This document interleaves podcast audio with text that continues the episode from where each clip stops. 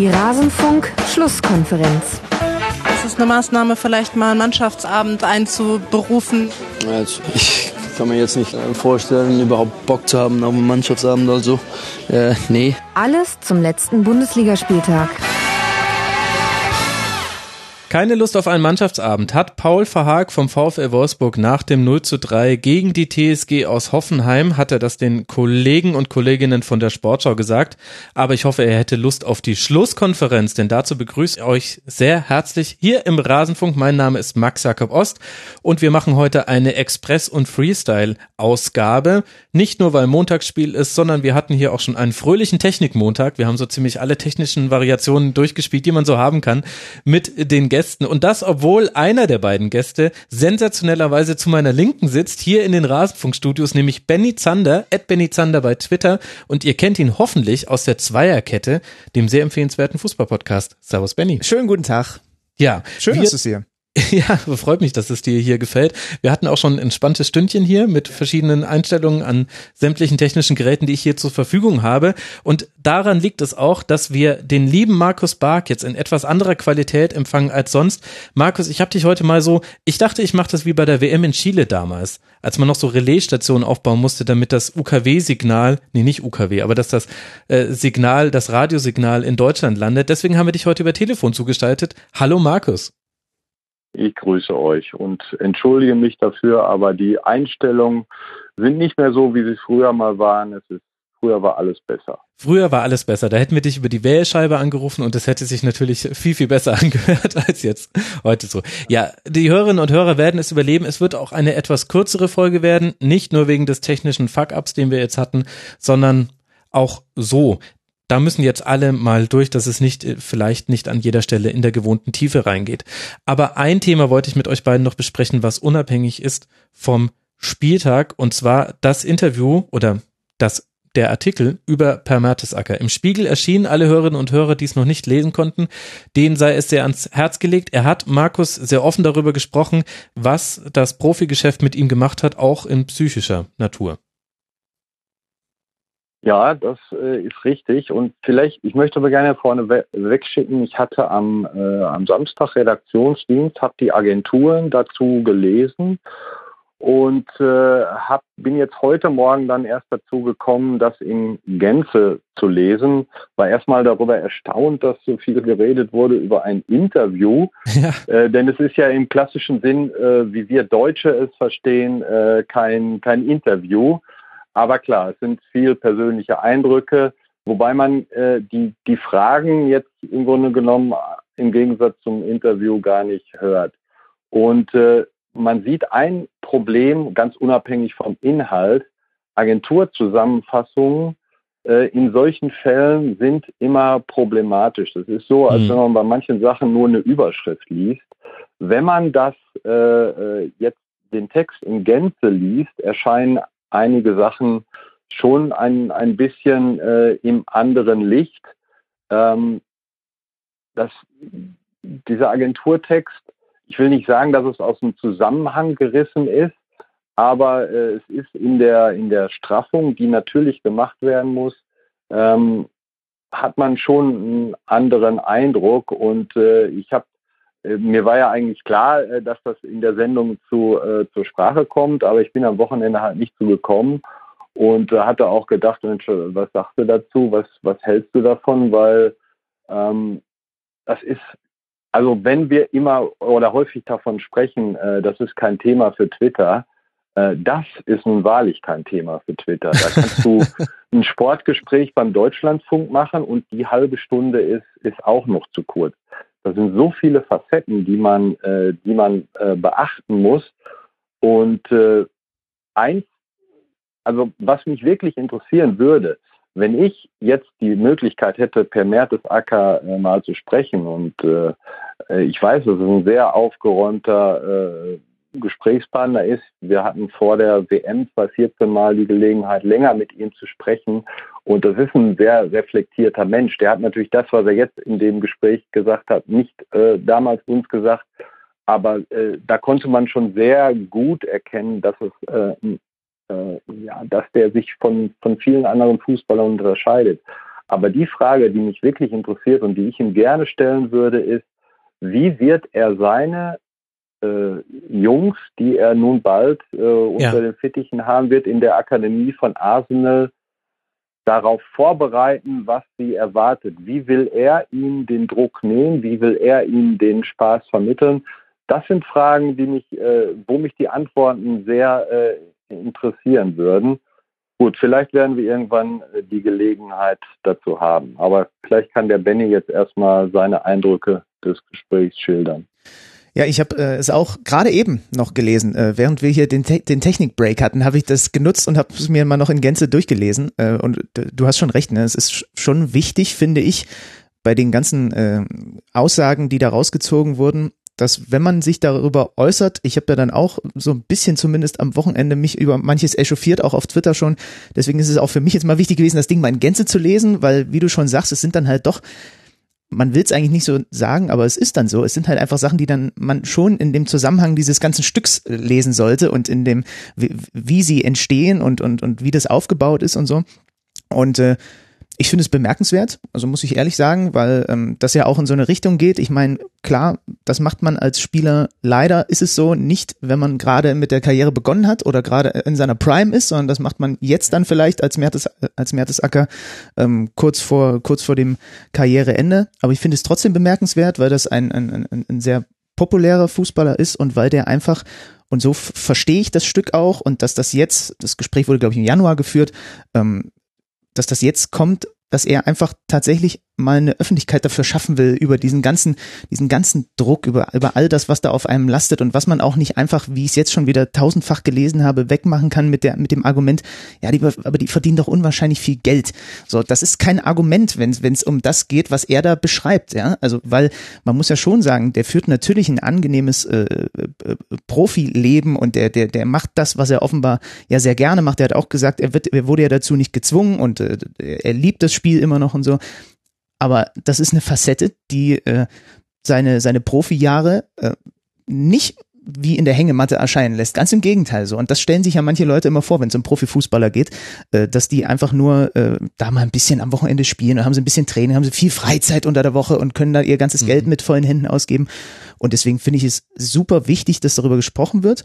Und ähm, kann das jedem nur empfehlen, sich das Ding aber wirklich dann auch in Gänze und nicht nur die zwei, drei Aussagen, sondern das mhm. war für mich jetzt auch total wichtig, das dann einmal komplett zu lesen, was da, was da, was da so steht, weil eben dann da, da auch der Tenor rauskommt, dass er eben nicht jammert. Das ist nicht das, was er damit erreichen will, ne? dass er irgendwie sich beklagt darüber, was er doch für ein schweres Los als Fußballer hat, sondern dass er einfach mal das Scheinwerferlicht von dem vermeintlich luxuriösen Bundesliga-Leben, Premier League-Leben, Nationalspieler-Leben auch mal auf die ganzen Randaspekte äh, bringt, die das mit sich bringt.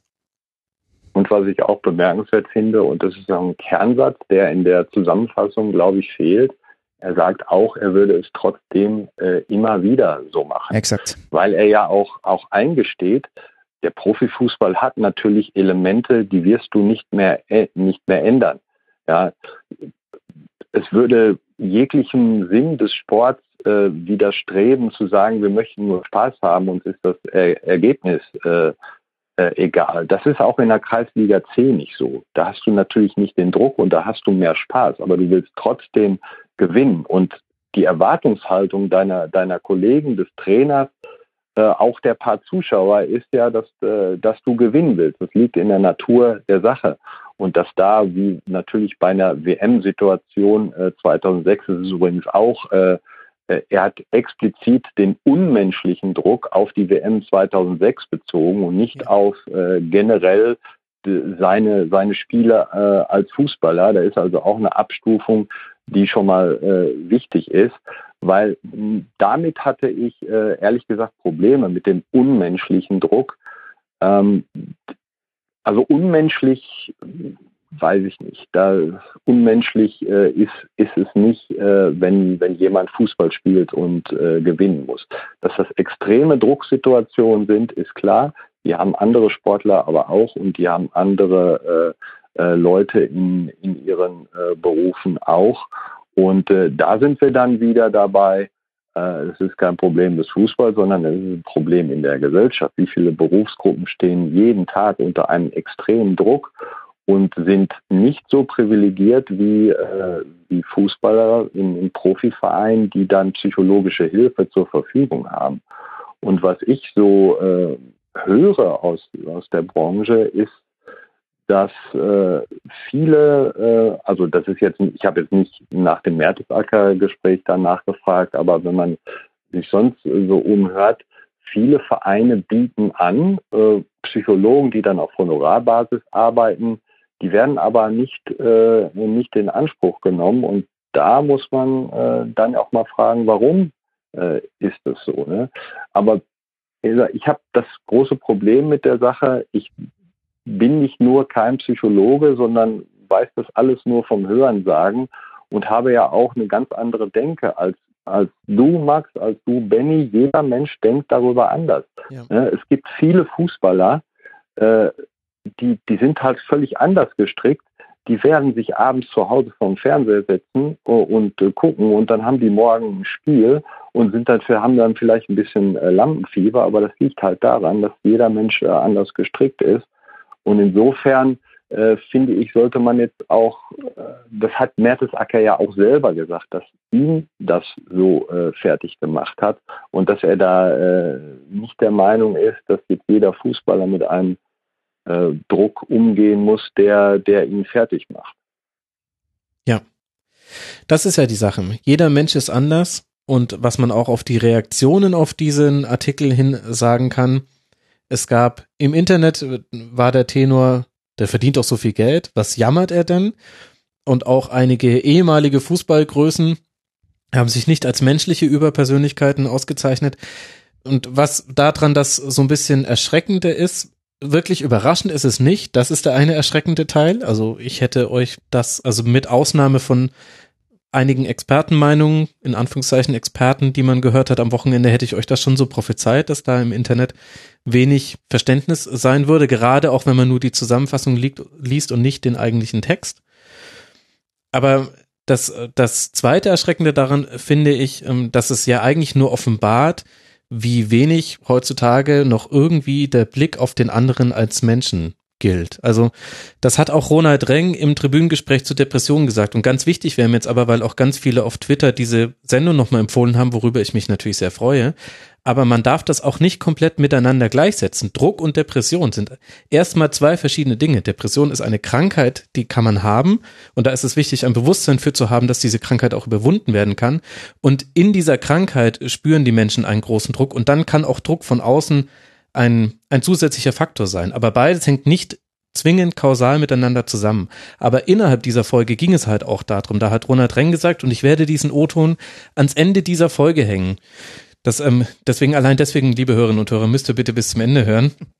Da hat Ronald Reng nämlich in drei Minuten alles erklärt, was man dazu sagen kann, nämlich, dass es letztlich um die Frage geht, erlauben wir dem Sportler auch noch, dass es ein Mensch ist, der außerhalb dieser 90 Minuten, wo wir ihn kämpfen sehen, schwitzen sehen, schreien sehen, auch ein Mensch sein darf, mit all seinen Schwächen und Konsequenzen, die das hat. Und das wird ja so ein bisschen dem Prominenten genommen, mit dem Argument, na, ihr habt ja so viel Geld, oder mit dem Argument, anderen geht's auch schlecht, was stimmt. Es geht anderen und es geht auch ganz bestimmt noch vielen Leuten schlimmer, aber das darf doch eigentlich auch nicht der Grund sein, dass wir jemanden das Menschsein absprechen wollen und ihn dann abkanzeln, wenn er mit seinen Gefühlen nach außen tritt. Und dass wir das noch in vielen, vielen anderen Gesellschaftsbereichen bräuchten, ist völlig richtig, aber eigentlich sollte man dann ja sagen, gut, das ist jetzt ein erster Schritt. Es, es ist halt das, das Problem, was es so oft gibt, und da habt ihr beide recht, dass das auch ein gesellschaftliches Problem ist. Ähm, es gibt etwas, was, äh, oder, oder jetzt, jetzt nehmen wir Mertesacker als Beispiel, der sagt, äh, so und so ist es mir während meiner Karriere gegangen, vor jedem Spiel nicht so ein sonderlich gutes Gefühl gehabt, offenbar relativ, relativ regelmäßig. Und dann kommen Leute um die Ecke und sagen, ähm, ja, aber äh, dann guck doch mal auf Berufszweig XY, das ist doch alles viel schlimmer oder was auch immer. Das eine hat ja mit dem anderen gar nichts zu tun es kann doch auch sein, dass beide Sachen auf ihre Art und Weise schlimm sind. Und es, es geht auch gar nicht darum zu bewerten, was dann davon schlimmer ist. Aber äh, man kann auch über das eine sprechen und dann kann man über das andere sprechen. Und äh, diese, diese, mhm. diese, diese, die, diese Fähigkeit ist irgendwie so ein bisschen, oder die, diese Einstellung, die gibt's einfach nicht mehr heutzutage. Und wir hatten zum Beispiel am, am Wochenende bei, bei, bei Amazon war, war Mike Franz unser, unser Experte im, im Studio. So. Und jetzt kriegen wir vielleicht darüber sogar ein bisschen den Dreh zur Bundesliga. Der hat nämlich darüber gesprochen, wie es ist, ein Spieler im Abstiegskampf zu sein, mit deiner Mannschaft kurz davor zu sein, dass du hops gehst Richtung Mhm. zweite Liga und dann in der Stadt zum Beispiel, das hat er selber so erlebt, dich noch aber getraust, wenn du gerade kein Training hast, mit deinem Kumpel irgendwo was essen zu gehen. So. Und dann kommt es natürlich auf die Stadt an. Ist vielleicht in Wolfsburg ein bisschen anders als in Frankfurt oder Mhm. Karlsruhe oder Hamburg oder was auch immer.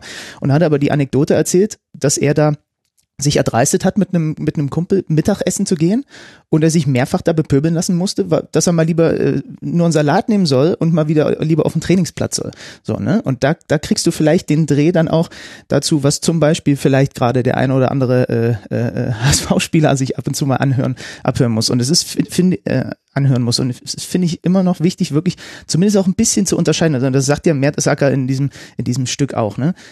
Du gewinnst zehn Spiele am Stück, alle klopfen sie dir auf die Schulter, du verlierst eins, so, und sofort bist du halt wieder der Depp. Und es, es sind immer diese brutal, diese totalen Ausschläge, so, die, die einfach, äh, alles, was, was vorher war, ist, ist, ist egal. Und wie du sagst, diese, diese Fähigkeit oder die, dieser Blick auf den Spieler, der auch trotzdem einfach nur morgens aufsteht und sich seinen Kaffee macht und irgendwie auch mal Probleme mit den Kiddies hat oder was auch Mhm. immer, das wird immer oder oft zumindest ausgeblendet. Und das ist echt, echt sehr schade. Fußball ist eine Projektionsfläche. Wenn wir Weltmeister werden, dann werden wir Weltmeister. Dann hat uns Mario Götze zum Tor geschossen. Und wenn, wenn jemand schlecht spielt, dann, dann lassen wir all den Frust, den wir angesammelt haben, auf die einzelnen Spieler los. Und das trifft sich jetzt halt, du hast den HSV jetzt schon angesprochen. Das war ja die zweite Sache an diesem Wochenende, die mit dazu kam. Nach einer jetzt nicht gerade überraschenden Niederlage in München, dann irgendwelche, ähm, Kreuze und wir kriegen euch alle Transparente am Trainingsplatz. Das sind auch nur einige wenige, wenige, aber das ist Zeichen einer Radikalisierung. Und es bringt uns alles nicht weiter. In keinem Lebensbereich wird uns das weiterbringen. Also ihr könnt auch sehr gerne das Depressionstribüngespräch dazu anhören, auch unter dem Aspekt. Aber wichtig war mir auch nochmal zu sagen, ursächlich, kausal hat beides nicht miteinander zu tun. Also auch die Verknüpfung, die damals Theo 20er nach dem Tod Robert Enkes aufgemacht hat. Äh, da gehen wir auch im Tribünengespräch nochmal drauf ein. Also hört's euch an. Ähm, es ist sicher ein wichtiges Thema und vielleicht können wir das jetzt auch bei der Spieltagsbesprechung immer wieder versuchen. Es soll ja auch trotzdem noch erlaubt sein, Spieler zu kritisieren. Das ist Natürlich. so ein bisschen die, die Linie, die man gehen muss. Aber, aber wichtig ist, finde, finde ich schon, also äh, jeder kann seine Meinung zu den äh, äh, Aussagen von, von Mertesacker haben. Aber ihn dafür zu beleidigen, das, was er da sagt und so, das ist einfach, also da habe ich einfach ein Riesenproblem mit. Also Ja, einfach, absolut. einfach unsachliche Kritik und äh, einmal, noch, noch, nicht mal zumindest einmal um die Ecke gedacht und direkt noch mit Beleidigen kommen, da habe ich einfach ein Problem mit. Wenn Leute tatsächlich mal, ähm, das gab es, glaube ich, in diesem einen Spiegelkommentar dann äh, als Reaktion auf die Reaktion zum Mhm. Beispiel am Sky-Tisch, wo äh, der schöne Satz dann war, wenn einer sich mal aus der Phrasenecke raustraut, so, dann Ja. wird sofort drauf gedonnert, so, und deswegen gibt es, deswegen sind solche Stücke auch besonders und Ja. gibt es aber solche Aussagen auch so selten. Ja, und dann braucht sich auch keiner mehr wundern, wenn, wenn, wenn du irgendwann wirklich überhaupt gar nichts mehr von dem Innenleben eines Fußballers mitbekommst, weil er wirklich sich einfach denkt, logischerweise als Profi, nee, das kriege ich jetzt um die Ohren gehauen, ich halte lieber die Klappe, gehe nach Hause und fertig ist. Absolut. Das ist übrigens auch einer der Gründe, warum es im Rasenfunk dann doch schwierig ist, manche Leute zu finden. Es gibt einen sehr prominenten Bundesligaspieler, der aus diesem Grund, der den Rasenfunk super findet, der Lust hätte auf eine Sendung, der aber sagt, genau aus diesem einen Grund möchte ich das nicht machen, weil dann kommen gewisse Medien ums Eck, greifen sich ein Zitat raus und, posten das dann und stricken eine Geschichte außenrum, die vielleicht das Ganze gar nicht so widerspiegelt, wie es ist. Das heißt, ja, äh, ihr habt da auch schon lange Diskussionen drüber geführt. Meine Argumentation ist gut, wenn man dann aber deswegen das Interview nicht gibt, dann haben ja die entsprechenden Medien gewonnen. Aber ich kann es auch sehr verstehen und wir hatten es übrigens auch, liebe Hörerinnen und Hörer, wer von euch das Tribünengespräch von Sebastian Schuppan gehört hat, der unter anderem über seinen Abstieg mit Dynamo Dresden gesprochen hat. Der war damals in der Mannschaft, als dieses Plakat in der Kurve hing, ihr habt 90 Minuten Zeit, die Stadt zu verlassen. Der hat auch nochmal sehr eindrücklich darüber gesprochen, was das für eine Stimmung in der Stadt war. Also genau das, was du auch gesagt hast mit Mike Franz. Die, die Spieler haben einen Alltag, der eingebettet ist in dieses ständig bewertet werden. Und es ist nicht so, dass die nur am Samstag dann vor der Kurve stehen und sich auspfeifen lassen, wo vielleicht mancher sagen mag, okay, ihr habt vorher auch nicht gut gespielt, sondern das geht am Sonntag, am Montag, am Dienstag weiter und betrifft auch Kinder, Familie und so weiter. Hat er auch sehr eindrücklich drüber gesprochen und auch dazu gab es zum Beispiel einen Text, der dann in einem Online-Medium erschienen ist, wo einige Zitate aneinandergereiht wurden aus dieser Drei-Stunden-Sendung. Und sogar das war so ganz leicht verzerrend. Also es ist schon interessant. Er hat auch gesagt, er fand das gar nicht gut. Er mochte diesen Artikel. Aber man kann sich auch schwer freimachen davon, weil ich glaube, das geht dir so, das wird Markus so gehen, das geht mir auch so. Du kannst, also was man schon sagen muss, auch mir passiert es ab und zu mal, dass ich irgendwo ein Zitat aufschnappe ja. und das in irgendeiner Art und Weise in, die, in eine Diskussion zum Beispiel in unserem Podcast mit einfließen lasse ohne dass ich jetzt mir nochmal den Ausgangsartikel angucke. Das ist halt auch dann tatsächlich äh, vielleicht manchmal nachvollziehbar. Bei dem Ding war es mir jetzt aber tatsächlich dann einfach ganz wichtig, das dann wirklich nochmal am Stück zu lesen. Aber auch ich bin nicht frei davon, häufig dann irgendwo mal was zu lesen, aufzuschnappen genau. und es dann weiterzutragen, ohne dass ich tatsächlich den, äh, den, den, den Rahmen kenne, wo das eingebettet ist. Das geht ja jedem so. Also, genau, ne? Paul Verhaag im Intro. Ja. Ich habe jetzt den Teil rausgenommen, wo er gesagt hat, er hat gar keinen Bock auf Mannschaftsabend. Kurz danach hat er noch, das wollte ich aber später noch sagen, also ich hatte mir das schon aufgeschrieben, dass ich das noch einordne. Er hat dann direkt aber danach gesagt, dass man trotzdem als Mannschaft zusammenstehen müsste. Also er hat jetzt nicht gesagt, Mannschaft ist total Mist. Aber ja, das ist ganz wichtiger Punkt. Okay, gehen wir in den Spieltag rein, nachdem wir ja sowieso auch selbst dafür gar nicht so viel Zeit haben. Ich würde damit gerne heute mal oben in der Tabelle beginnen, denn unser Schwerpunktthema soll auch Rasenballsport Leipzig zumindest so ein bisschen sein. Und wenn wir auf die obere Tabellenhälfte gucken, dann war vor allem das Sonntagabendspiel zwischen Borussia Dortmund und Eintracht Frankfurt interessant. Was für eine Woche für den BVB. 1 zu 1 in Leipzig gespielt, dann 1 zu 2 zu Hause gegen Salzburg. Dann die Vertragsverlängerung von Marco Reus und irgendwie haben sich all diese verschiedenen emotionalen Zustände auch im Spiel wieder abgebildet. Zweimal den Ausgleich der Eintracht innerhalb weniger Minuten gedreht und damit dann letztlich auch mit 3 zu 2 als Sieger vom Platz gegangen. Markus, die Ergebnisse stimmen in der Liga beim BVB, also in der Liga wohlgemerkt. Aber das haben sie ja unter Peter Bosch zumindest am Anfang auch. Wie fragil ist denn deiner Meinung nach dieses Gebilde Borussia Dortmund? Ähm, bemerkenswert war gestern, was Stöger nach dem Spiel gesagt hat. Äh, ich kriege es jetzt nicht mehr genau äh, auf die Kette, aber so nach dem Motto, wir müssen davon ausgehen, dass es bis zum Saisonende nicht rund läuft oder holprig bleibt. Ja. Das ist natürlich schon ein deutlicher Unterschied zu dem, was er kurz vor Weihnachten gesagt hat. Da war er der Meinung, wenn die Verletzten erstmal zurückkommen, also Reus, Schürle, Götze war, glaube ich, zu dem Zeitpunkt auch noch verletzt, dann werden wir auch wieder attraktiven Fußball spielen. Äh, davon hat er sich so ein bisschen verabschiedet, weil die Probleme auch wohl innerhalb der Mannschaft, die, dürften doch ein bisschen größer äh, sein, als man gedacht hat. Und das ist jetzt vermutlich auf die Schnelle nicht mehr zu, zu reparieren.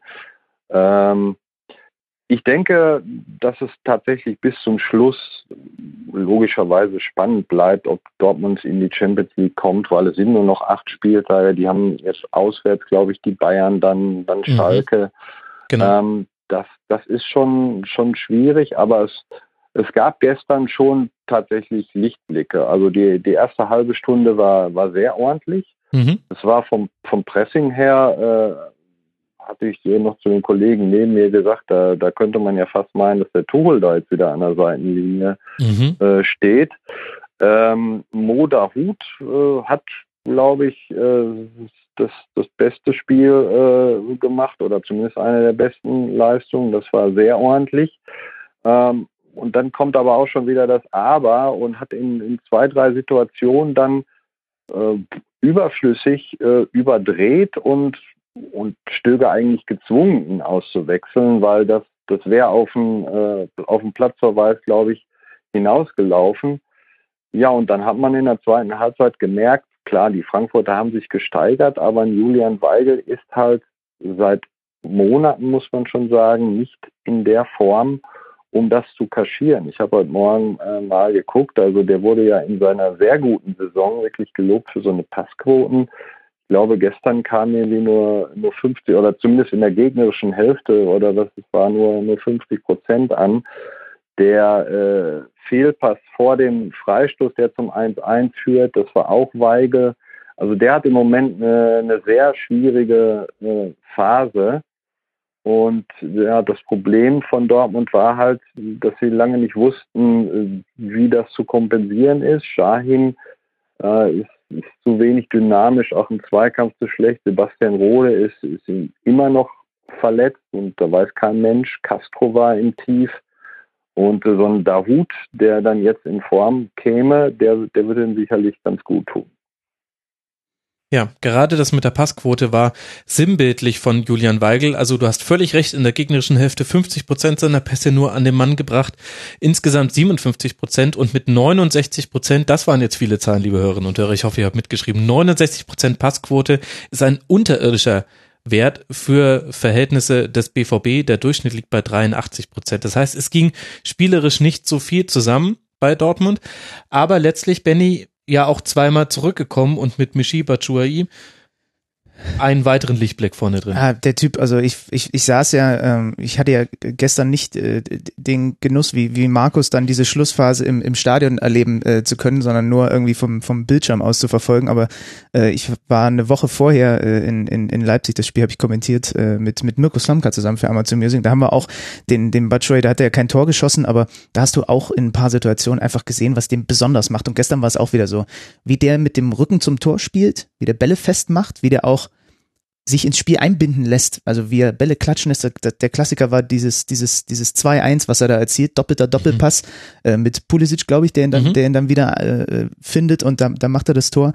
Und no, noch eine Spur geiler ist, ist, ist das 3-2 ähm, weil das zwei Kontakte sind. Ne? Also klar, der Costa hebt das Abseits auf, alles schön und gut, was, was da aus Frankfurter Sicht auch nicht funktioniert und was auch natürlich nie in, in dieser Phase in der Nachspielzeit überhaupt nochmal zu so einer Situation ja. kommen darf, wo sich Kovac auch danach fürchterlich darüber aufgeregt hat, dass seine Mannschaft dazu blauäugig war und ähm, Boateng vorne den Einwurf nochmal schnell ausführt mhm. und Radetzky hinten, ohne dass er richtig Druck bekommt, den Ball einfach rausknallt und so.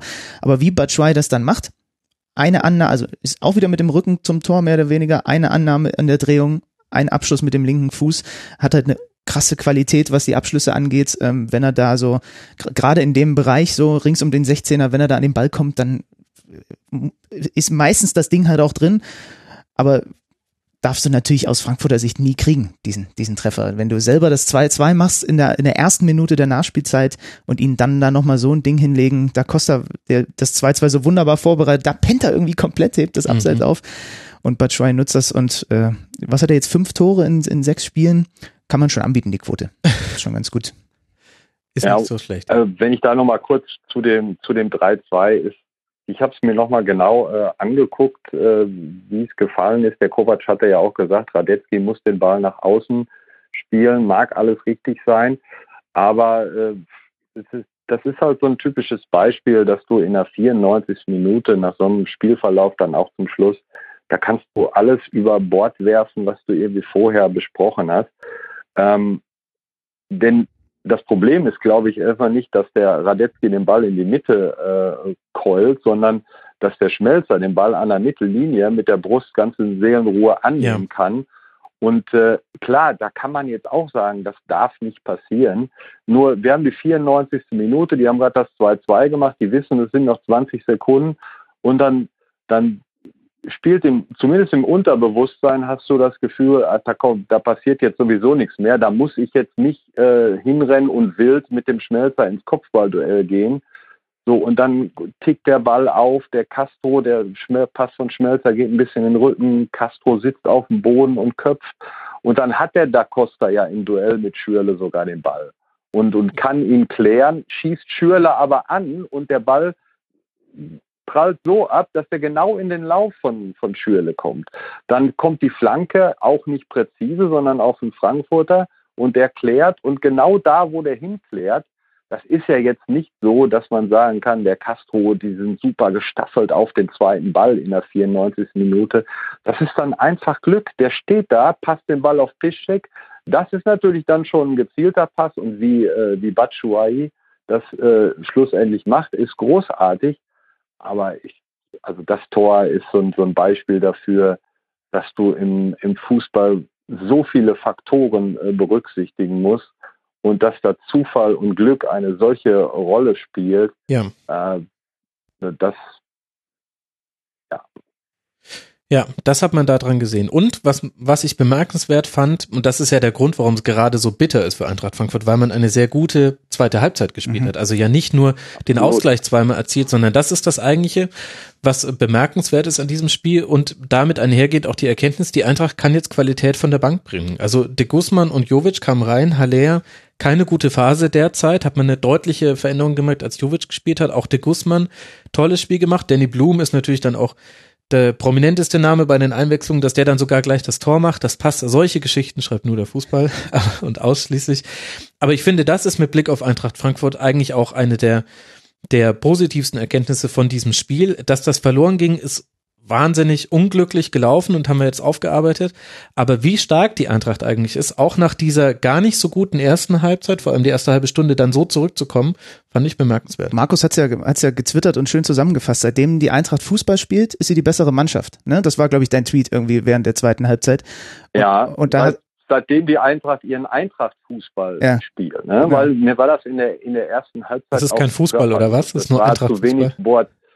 Ja, aber die, die Eintracht hat schon eine, eine bestimmte Art des Fußballs und dadurch sind sie ja auch äh, jetzt äh, so gut und sind ja immer noch auf Kurs Champions League. Ich meine, so bitter das ist, aber ähm, ihnen ist ja nur ein Punkt durch das Tor von Batshuayi verloren gegangen. Gut, jetzt haben die Dortmunder dadurch drei, das ist äh, dann schon anders, aber nächste Woche äh, bist du zu Hause gegen Mainz und gerade die Eintracht hat oft genug gezeigt, dass sie nach so einem Tiefschlag oder nach so einem enttäuschenden Spiel wie, wie in Augsburg, dann wird das nächste Heimspiel äh, dann wieder gewonnen. Und wenn sie gegen Mainz gewinnen, sind sie ja wieder, wieder voll dabei. Und ich glaube, äh, klar träumen die Fans und sicherlich auch die Spieler davon, äh, in der Champions League zu spielen. Aber wenn es die Europa League wird, dann werden auch alle in Frankfurt noch zufrieden sein.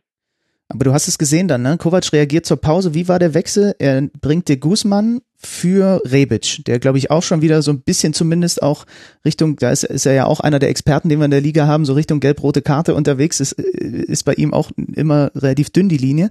Und dann ist äh, Boateng, äh, glaube ich, ein bisschen nach vorne gegangen, Markus, ne? Du hast, glaube ich, im Stadion ja, besser gesehen. Boateng kann man schon fast sagen, ist, äh, ist in die Spitze gerückt. Ne? Er hat ja. sich dann immer so ein bisschen fallen lassen auf die Zehn oder so im rechten Halbraum, aber der ist deutlich nach vorne gerückt und die Guzman war dann auf der auf der Sechser, Achter Position neben Hasebe. Der hat es wirklich äh, sehr gut, sehr gut gemacht. Dann kam auch eine ganz andere Wucht in das in das Spiel. Ja, und das Interessante ist, dass Borussia Dortmund aktuell noch nicht auf so eine Entwicklung dann wiederum reagieren kann.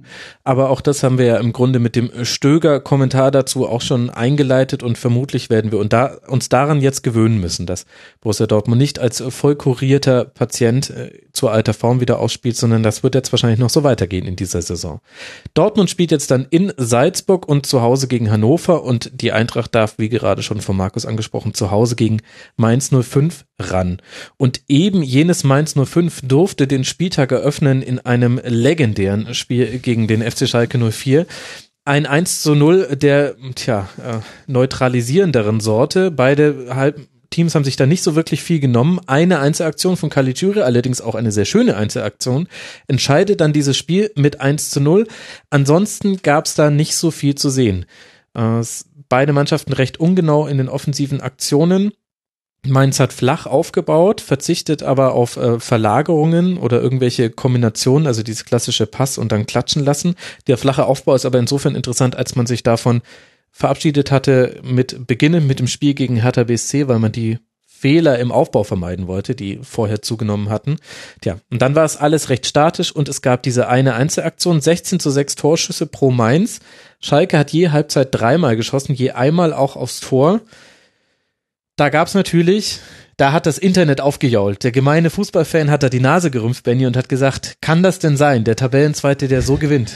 Ja, am Ende, äh, wie hat Tedesco nach dem Spiel gesagt, die Art und Weise des Sieges war für ihn ganz wichtig, weil es heute um Charakter und Mentalität ging und das hat seine Mannschaft gezeigt. Du hast ja gerade gesagt, dass die erste Halbzeit zum Beispiel, die war wirklich zum Gruseln. Wenn die Statistik stimmt, dann hatten beide jeweils nicht mal 70 Prozent Passquote in der ja, ersten Halbzeit, also ja. deutlich noch drunter sogar. War wirklich, ich habe nur Teile davon äh, äh, wirklich komplett sehen können, aber es war offenbar auch kein Riesenfehler, äh, nee. da in der ersten Halbzeit noch das nicht war gesparte Lebenszeit, Benny. Lass also, dir das von jemandem sagen, der es über 90 Minuten gesehen hat. ja, du bist ja eh Hardcore. Du hast dir sogar heute nochmal äh, äh, Stuttgart gegen Leipzig ja. nochmal lang reingezogen.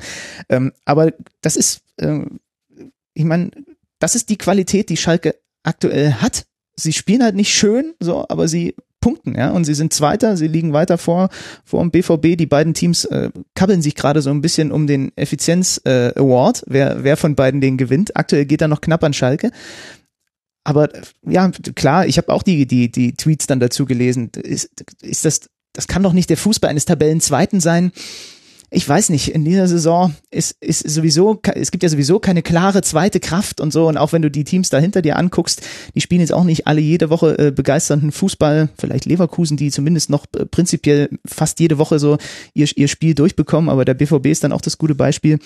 Und am Ende fragt da auch wieder, in vier Wochen keiner mehr nach bei Tedesco war nach, nach einem knappen hässlichen Sieg im, im, im, im benebelten Mainz äh, war auch krass ne das war irgendwie große Teile des Spiels wirkte mhm. das auf mich wie so, ein, wie so eine Sherlock Holmes Folge weil immer irgendwo der Nebel kam dann hat es auch noch angefangen zu regnen man hat immer gewartet dass die Hunde vom Basketball ja. kommen und Manny Rausch in ja. den aber es ist halt es ist halt kein kein kein großes Lob für das Spiel das irgendwie die die die äh, die Rahmenbedingungen und die, die Begleiterscheinungen da ringsrum mit der ganzen Pyro, die da ständig aus dem Schalker Block abgebrannt wurde und so, dass die fast interessanter waren als das Spiel an sich. Also es hat halt wirklich, äh, hat halt schon ziemliche Längen gehabt und war phasenweise auch wirklich hässlich.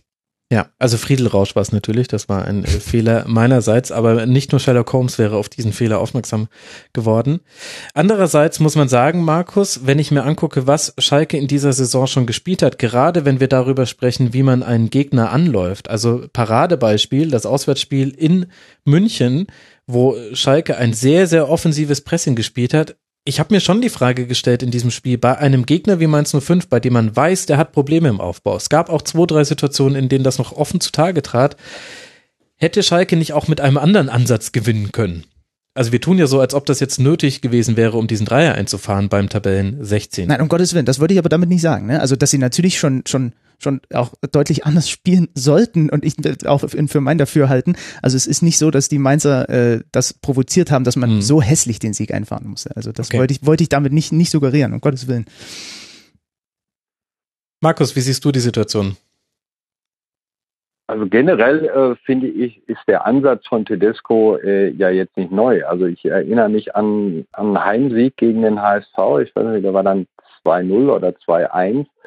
Und äh, da war Schalke auch zumindest Dritter, wenn nicht sogar auch Zweiter. Und dann äh, geht er in die Pressekonferenz und ähm, sagt, äh, unser Ansatz war heute, äh, den HSV nicht kontern zu lassen. Ich glaube, mhm. der HSV hatte damals elf seiner bislang 18 Tore gemacht und war auch 16. oder 17. Und da denkst du dir. War auch nicht als Kontermacht bekannt bis dahin. Nee, Schalke spielt zu Hause, äh, aber andererseits äh, er zieht halt äh, sein, sein Ding durch. Ich weiß noch vor dem Derby, das ja jetzt bald wieder ansteht, da wurden die äh, Geschichten geschrieben, völlig zu Recht, dass Schalke eine enorme Stabilität hat und so nach dem, ganz vereinfacht nach dem Motto verfährt, wir kriegen keinen und werden irgendwann schon eins machen. Und genau diese Phase haben sie ja jetzt wieder erreicht. Äh, in Leverkusen soll es wohl äh, besser gewesen sein. Das Spiel habe ich, habe ich nicht gesehen, nur die Tore. Ähm, das Spiel in Mainz habe ich jetzt, äh, ich sag mal, zum Glück auch nicht gesehen, weil ich Freitagabend was anderes vorhatte. Die, die äh, Zusammenschnitte waren jetzt nicht so, als dass ich da groß was verpasst hätte.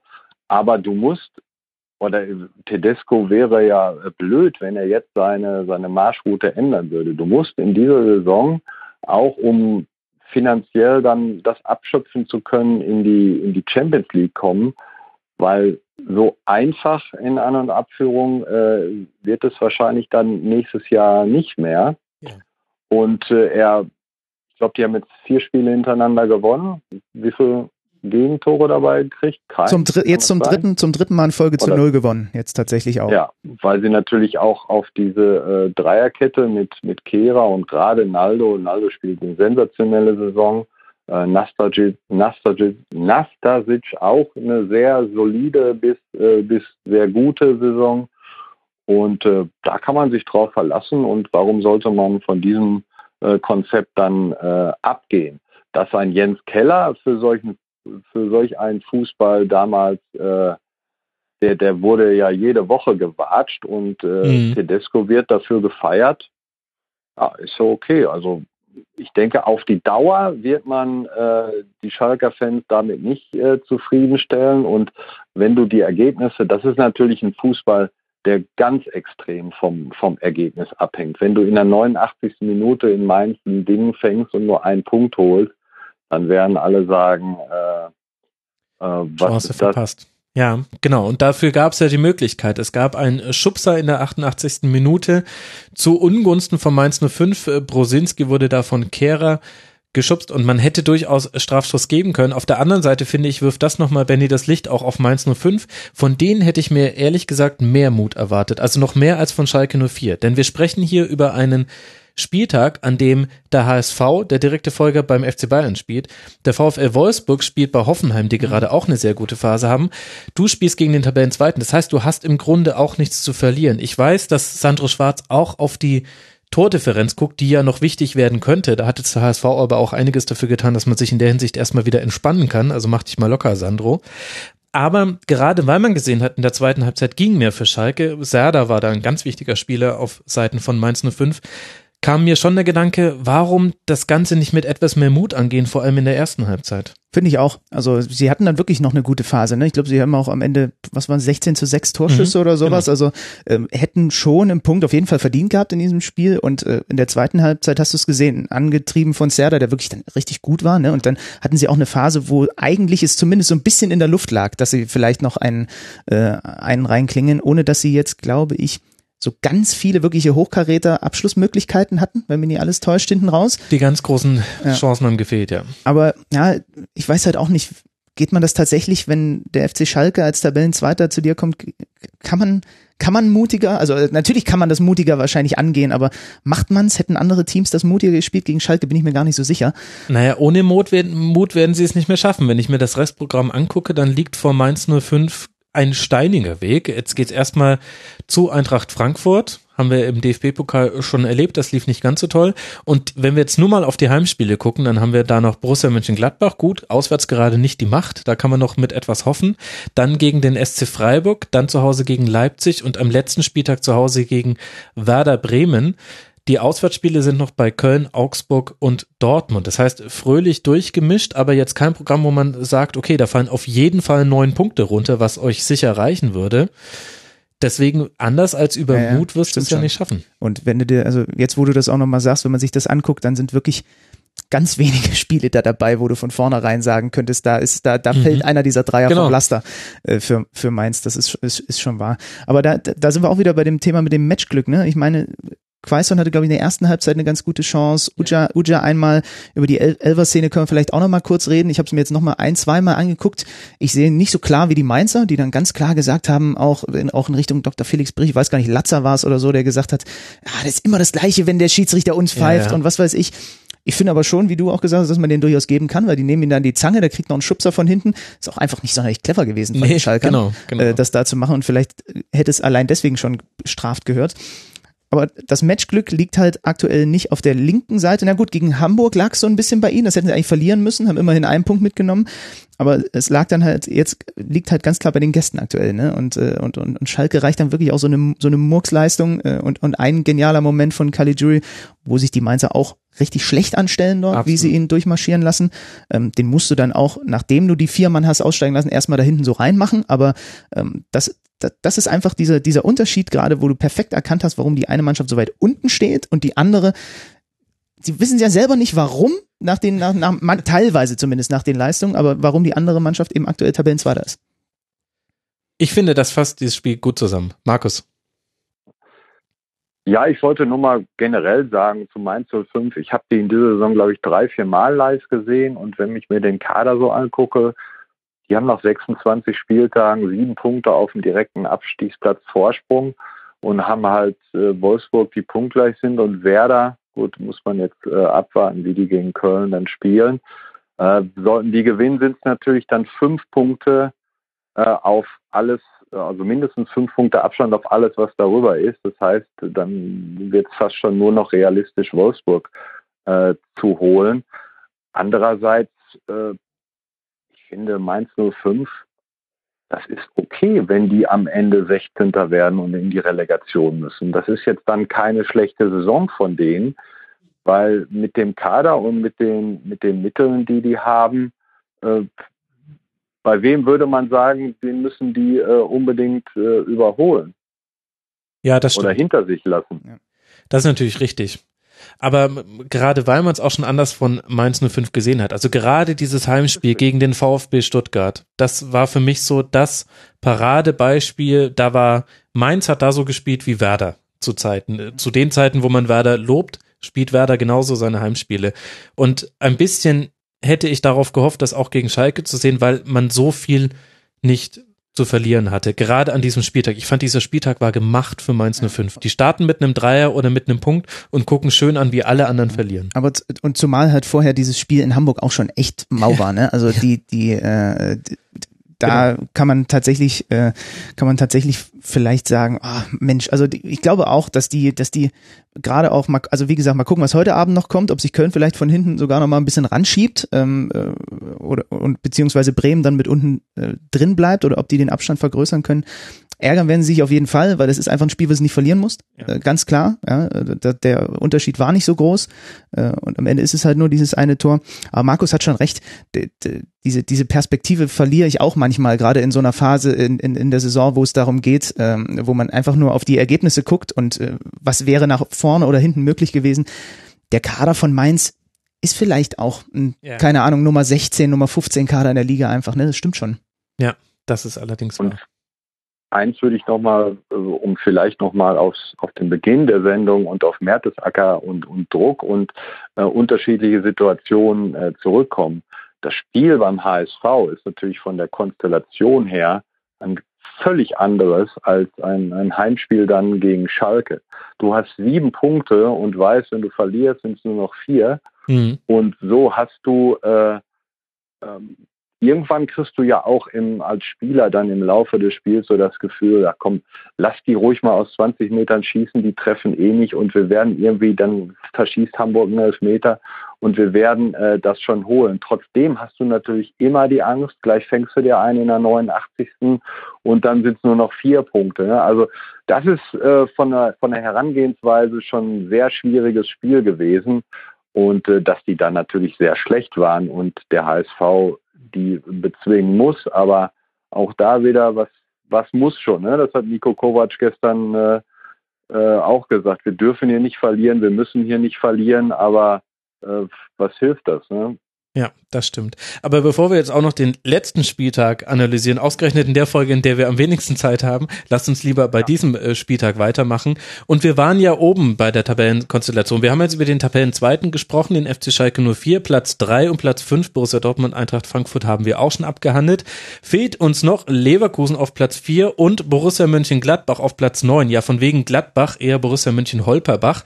Platz 16 in der Rückrundentabelle, nur zwei Siege und ein Unentschieden. Jetzt auch noch in Leverkusen verloren und das über weite Strecken des Spiels ohne große Chancen. Leverkusen dagegen hat sich gut erholt vom 0 zu 2 zu Hause gegen Schalke und einen wichtigen Dreier eingefahren.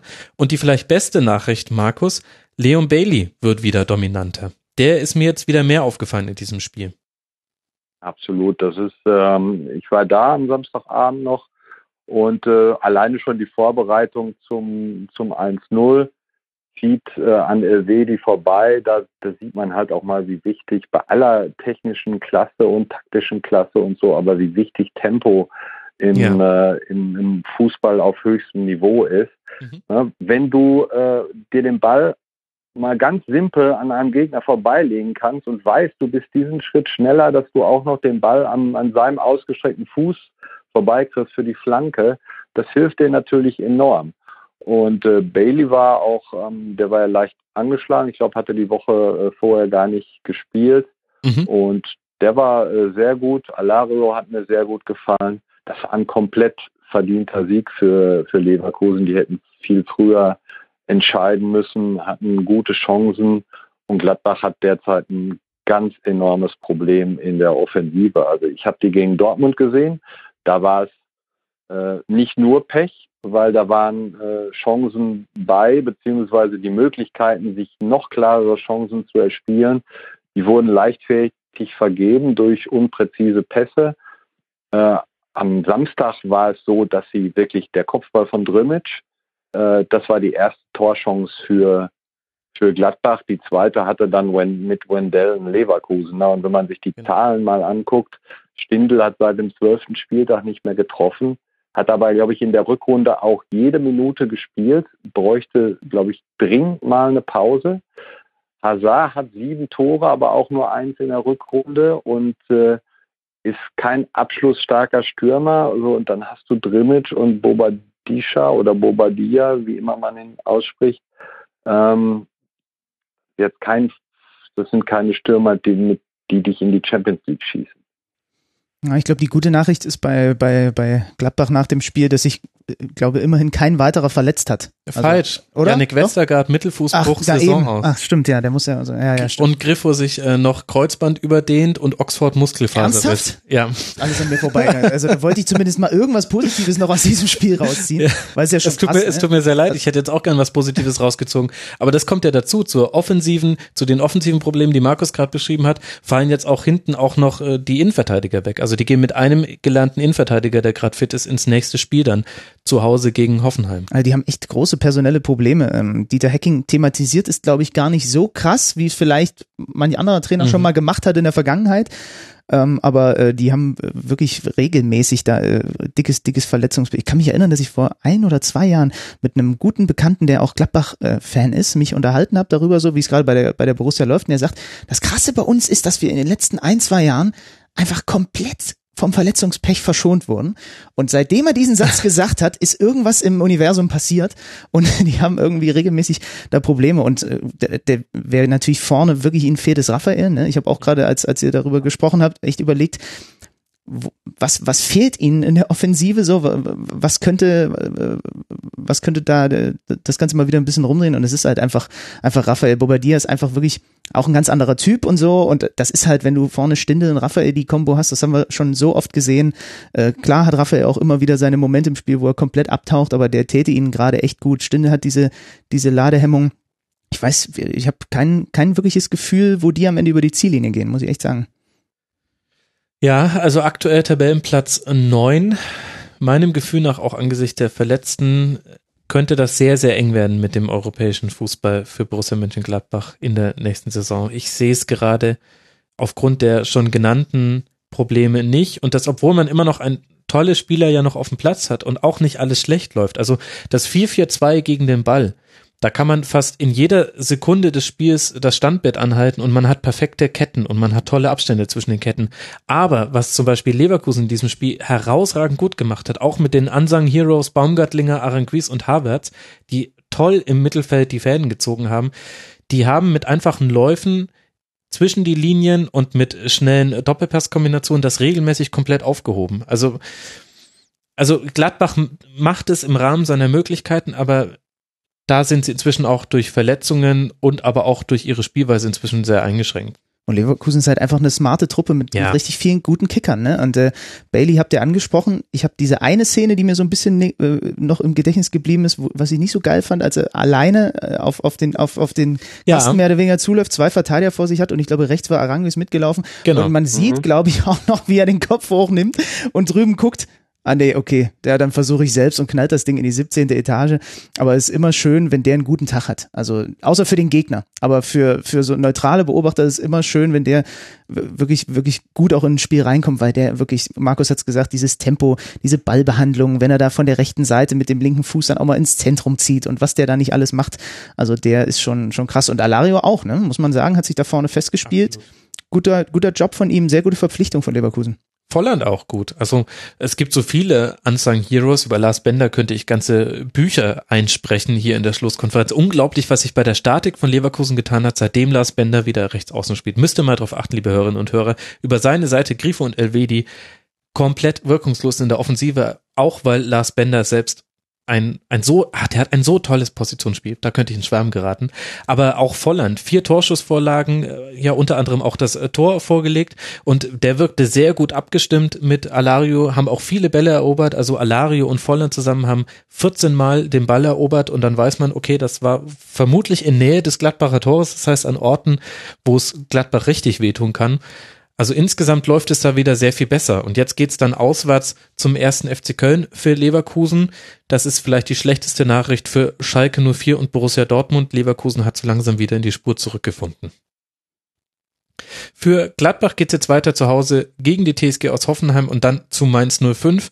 Und dann muss man mal gucken, mit welcher Ausstellung man da eigentlich überhaupt noch ins Rennen gehen kann. Und wenn wir jetzt schon über die ersten fünf der Tabelle gesprochen haben, dann können wir auch zum Tabellensechsten kommen, zumindest nach diesem 26. Bundesligaspieltag. Und das ist Rasenballsport Leipzig, das sich ein 0 zu 0 erkämpft, erstolpert oder wie auch immer das zustande kam, beim VfB Stuttgart geholt hat. Die einen sind seit sechs Spielen ungeschlagen, die anderen haben seit vier Spielen nicht gewonnen und das Krasse, die einen sind der VfB Stuttgart, mhm. nämlich die mit den sechs Spielen, die ungeschlagen sind und die anderen sind die Leipziger mit den vier sieglosen Bundesliga-Partien. Benny, du hast allein schon äh, durch deine Verortung innerhalb Deutschlands einen Bezug zu äh, Raber Leipzig und warst auch da jetzt vor Ort äh, am letzten Spieltag unter anderem. Bin auch jetzt gegen die Bayern wieder da. Was fehlt denn derzeit da? Frische. Äh, einfach nochmal eine Pause mitten in der Rückrunde täte ihnen gut, so ein, zwei Wochen. Ähm, sowohl was die Beine angeht, als auch das sagt Hasenhüttel auch immer auch viel, was den Kopf angeht. Das ist gerade alles. Also du merkst richtig, dass diese Mannschaft gerade gegen so eine, gegen diese Wand läuft, die diese Doppelbelastung mit, äh, mit mhm. sich bringt. Die haben sich in die Winterpause geschleppt. Äh, mein lieber äh, Podcast-Kollege Alex Stüter hat damals gesagt, äh, das ist die Mannschaft, die die Winterpause am allernötigsten gerade hat. Dann war sie da, war relativ kurz und jetzt auch gerade wieder, ich habe mir noch die Zahl extra rausgeguckt. Wie war das? Die letzten vier Spiele nach einer Europapokalpartie haben sie nicht gewonnen.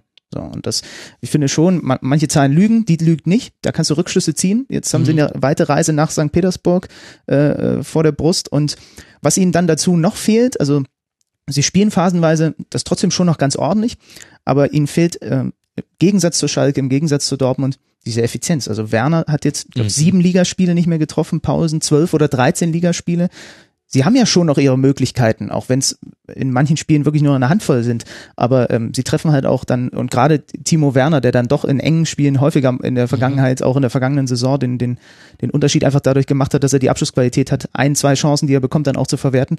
Das fehlt ihnen gerade. Es würde der Mannschaft total helfen, wenn, wenn, wenn, wenn, wenn der äh, halt einfach diese, diese, diese Qualität weiter mit rübergezogen hätte in die Rückrunde. Aber der ist ja auch normal, ist auch nur ein Mensch, der hat dann auch halt einfach mal eine Phase, wo halt mal der Schuss ein paar Zentimeter am Tor vorbeigeht. Mein Gott, so ist es halt. Ja, in der 45. Minute oder 46. war schon, aber noch in der ersten Halbzeit gab es so eine typische Leipzig-Situation. Cater erobert sich den Ball, schickt Werner vertikal und er verpasst den Ball direkt vor Zieler so um eine Fußspitze ja. und das war so sinnbildlich ja. für Leipzig. Und die, schwierig bis zum letzten Drittel eigentlich ja. ganz gut und dann ist es zu ungenau. Und da, das sind die Situationen, die, wenn, wenn ich äh, Radiokommentar mache, die am schwierigsten sind, weil da, da auf, auf versuchen, auf Ballhöhe zu sein, während die den Ball irgendwo über Cater erobert haben und in die Tiefe kommen, da wäre ich jetzt immer hinterher. Das sind die, wenn du da gerade noch äh, in der Geschichte bist, weil du gerade noch irgendwas erzählt hast, weil der Ball halt gerade im Mittelfeld ja, ja, war, genau, es war dann kommst du auch einfach nicht mehr rein in die Aktion. Aber das, wie du sagst, das beschreibt es gut. Eine Fußspitze fehlt im Endeffekt, ja. Und äh, ich, ich wage mal zu behaupten, es hat Phasen gegeben, auch in dieser Saison und in, die, in der kompletten Vorsaison, da hätte Werner diese Fußspitze noch irgendwie ranbekommen und den Ball vorbeigespitzelt am Torhüter. Markus, wie siehst du denn die Stellung von Leipzig jetzt auch mit Blick auf das verbliebene internationale Programm? Es sieht ja so aus, als könnte Leipzig die letzte verbliebene Mannschaft zusammen mit dem FC Bayern sein, die international noch die Fahne der Bundesliga, die stolze Fahne der Bundesliga nach oben hält. Wie glaubst du denn, wird sich das auch auf das Finale in der Bundesliga selbst auswirken für Leipzig? Ja, ich denke, dass äh, du hast gerade gesagt, ein typischer Leipzig-Angriff. Ich glaube, wenn wir bei der Frage sind, was ihnen äh, in letzter Zeit fehlt, dann ist das ihnen das dieses typische, dieses sehr diese Intensität, mit der sie äh, lange gespielt haben, dass mhm. ihnen das so ein bisschen abgeht. Und äh, je mehr Spiele du hast, desto, äh, also das wäre unlogisch, wenn man sagen würde, je mehr die jetzt spielen, äh, desto mehr kommen die wieder in diesem Modus, den wir vielleicht selber gar nicht mehr wollen. Aber äh, da frage ich mich dann immer, warum sollte man das, mit dem man erfolgreich geworden ist, äh, auf einmal umstellen? Also ich glaube schon, sie würden gerne äh, intensiver pressen, wieder aggressiver pressen. Ich habe äh, mir heute Morgen mal die Daten angeguckt, 112, noch was Laufleistung. Äh, ich kenne jetzt die Vergleichsdaten nicht, aber wenn ich so mal äh, an die äh, an die Hochzeiten von Klopp in Dortmund, äh, da war regelmäßig über 120 und ich glaube, da waren die Leipziger äh, in der vergangenen Saison auch äh, häufig dran. Ja, definitiv. Ähm, also da hast du recht. Da, das war auf jeden Fall eins ihrer Steckenpferde. Ja, und äh, das klar, da, da wird die internationale Belastung eine, eine Rolle spielen. Und insofern denke ich, dass die bis zum Schluss auch um den vierten Platz äh, mitspielen werden. Aber ich, ich glaube, dass Schalke es auf jeden Fall schaffen wird. Ansonsten würde ich mich auf keine äh, andere Mannschaft da festlegen wollen. Ja.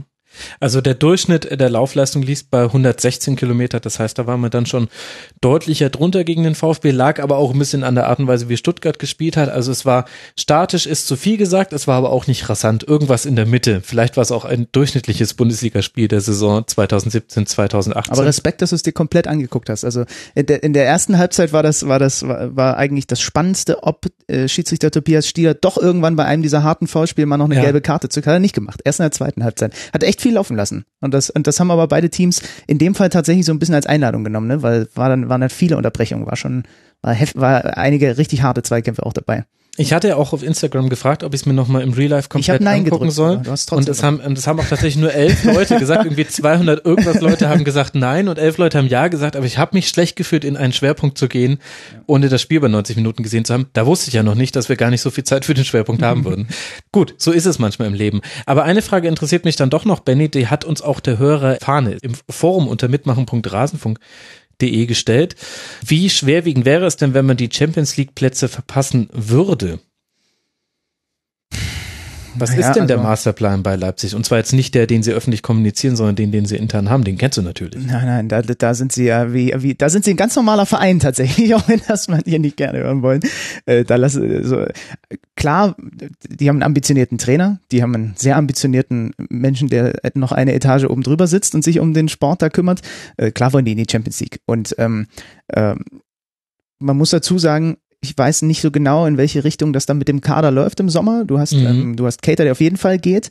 Ähm, du hast Forsberg, der jetzt gerade nach einer Verletzung langsam wieder in den Rhythmus findet, dass er äh, zumindest auch häufiger, ich glaube in, in, der Europa League stand er auch von Beginn an auf dem Feld, jetzt ein, zwei Mal, dass er wieder in der Startelf stand, so 70 Minuten oder was so lange durchhält. Ähm, das ist, ist echt spannend. Also das, das finde ich schon, was, was, was dieses Champions League Rennen angeht. Also hundertprozentig wollen die da oben noch rein. Aber die Frage ist halt. Das ist ja klar, ne? dass sie wollen. Ja. Aber was passiert, wenn sie es nicht schaffen? Also könnte das auch schwerwiegendere Folgen auf die Kaderstruktur haben, wie man sich für die Zukunft aufstellt? Der Masterplan war natürlich nicht in der ersten Saison gleich in die Champions League zu kommen. Jetzt ja. hat man diesen Plan übererfüllt. Stellt sich die Frage, wenn man jetzt vielleicht in der nächsten Saison eine normale, in Anführungszeichen, Saison spielt, wie wir es vielleicht jetzt erleben und dann in Anführungszeichen nur in die Europa League kommt, was macht das mit diesem Verein, vor allem perspektivisch gesehen auf die Rolle innerhalb dieses Konstrukts aus mehreren Vereinen, die einem Hersteller gehören und eben auch als wie attraktiv man ist für mögliche Neuzugänge. Also was den, was den Kader angeht, ist es ja so, dass sie ja sowieso nicht die Strategie fahren würden, selbst wenn sie wieder in die Champions League kommen, dass sie äh, Hochkaräter verpflichten, die auch, mhm. also zumindest was die Erfahrung angeht, also sie, sie werden, glaube ich, trotzdem, das war auch immer, war auch immer so der Tenor in den letzten Wochen, weiter gucken, dass sie, gab so einige Ausnahmen, ne, Kampel zum Beispiel ist mal eine Ausnahme, gut, der ist eigentlich auch nicht alt, aber für das, was sie sonst so verpflichten, ist er dann tatsächlich ein kleines mhm. bisschen zumindest drüber. Ähm, sie werden so oder so ja kein ähm, im klassischen Sinne Champions League Kader dahinstellen. Ne? Das ist das, das ist ja bei, bei bei ihnen einfach so eine Philosophiegeschichte von wegen, äh, dass Rangnick unbedingt diese diese diese jungen entwicklungsfähigen Leute haben will, wo man dann auch darüber sprechen kann, dass man es vielleicht in dieser Saison gut, vielleicht ist sie noch kein Maßstab, weil es jetzt das erste Mal Champions League war, man dann gesehen hat oder gerade auch jetzt in der, in der Phase, in der sie sich jetzt befinden, wo man vielleicht schon drüber nachdenken könnte, also würden sie besser abliefern, hätten sie zum Beispiel so ein Spiel jetzt gewonnen oder kämen sie besser durch so eine, durch so eine schwierige Phase, wo du ihnen die Doppelbelastung anmerkst, wenn sie vielleicht ein, zwei erfahrenere doch mit noch dabei hätten, die diese Situation auch einfach schon mal ein paar Mal mhm. erlebt haben, so. Das ist immer eine Diskussion in, in, in, in Leipzig, das ist auch eine, regelmäßig eine der, äh, sind das, sind das Fragen, die so an, an, an, an Rangnick und Minzlaff auch ran, rangetragen werden. Ähm, also was gerade was gerade in der Situation fehlt, weil was weil, was vorhin schon kurz thematisiert haben und das ist auch zieht sich auch so ein bisschen durch die Saison. Ich sitze wirklich zumindest einigermaßen regelmäßig versuche ich es auch auf den Pressekonferenzen auch vor den Spielen mal mit mit mit Hasenhüttel zu sitzen und es ist halt immer noch so, dass sie sich schwer tun, wenn ein Gegner ihnen nicht dieses klassische Leipzig-Spiel erlaubt. Und das Mhm. klassische Leipzig-Spiel braucht Balleroberungen da in dem, im, im, im, im im Zentrum, Pässe in die Halbspur und dann vorne gehen die schnellen Leute ab.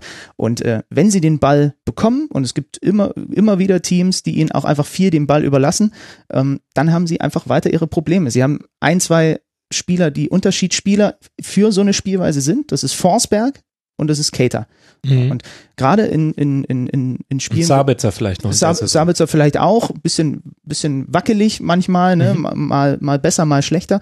Aber gerade in, in solchen Spielen, ähm, wie, und da ist, glaube ich, Stuttgart jetzt so ein, so, ein, so ein Beispiel, würde ich fast sagen, also Keita, äh, Forsberg, Werner.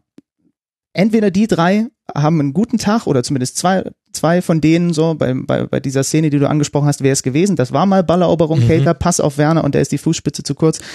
Aber da sind sie schon von den dreien abhängig, ne? Also das muss man ganz klar so sagen. Also und da kann man dann schon drüber nachdenken. Äh, habe ich jetzt auch, ich glaube vor ein oder zwei Wochen äh, habe ich mir mal, habe ich mir einfach mal hingesetzt und mir so ein bisschen Gedanken gemacht, was machen die mit dem Kader so und und braucht, also gerade dann jetzt, wenn Cater weg ist, wie stellt man sich in der Mittelfeldzentrale auf? Was passiert auf diesen, auf diesen beiden? Er hat jetzt wieder, ist ja, ist ja auch schon gegen Dortmund zurückgegangen zu dem System, was sie eigentlich in der vergangenen Saison auch gespielt haben, ne? Also nicht mehr 4-3-3, Mhm. sondern jetzt im zweiten Spiel in Folge, glaube ich, dieses, also Europa League weiß ich jetzt nicht genau, aber dieses 4-2-2-2 wieder, was sie auch vergangene Saison gespielt haben. Und da bin ich wirklich einfach riesig gespannt, wie die den Kader äh, ergänzen, was sie auf der Position von Cater machen und was generell so die, die, die Richtung wird auch auf den Positionen eins davor, also auf diesen, auf diesen Halbzehner-Positionen. Ja. Markus, ich habe äh, jetzt schon häufiger drüber nachgedacht, ob man Parallelen aufmachen darf zum zur Entwicklung von Hoffenheim. Auch ein Projekt von Ralf Rangnick, was auch mit jungen Spielern und mit einem eigenen explosiven Spielstil gestartet ist. Und dann hat man aber gesehen, sobald einige der Stützen weg sind, so wie es Benny jetzt auch gerade schon benannt hat, wird schwieriger. Und jetzt ist Hoffenheim ein, ja, einer Verein, ein Verein von vielen, steht aber nicht mehr zwingend für eine Idee von Fußball. Findest du das zu weit gehoben, vielleicht zu weit äh, philosophiert, dass man da Parallelen aufmacht zwischen den beiden Fußballprojekten?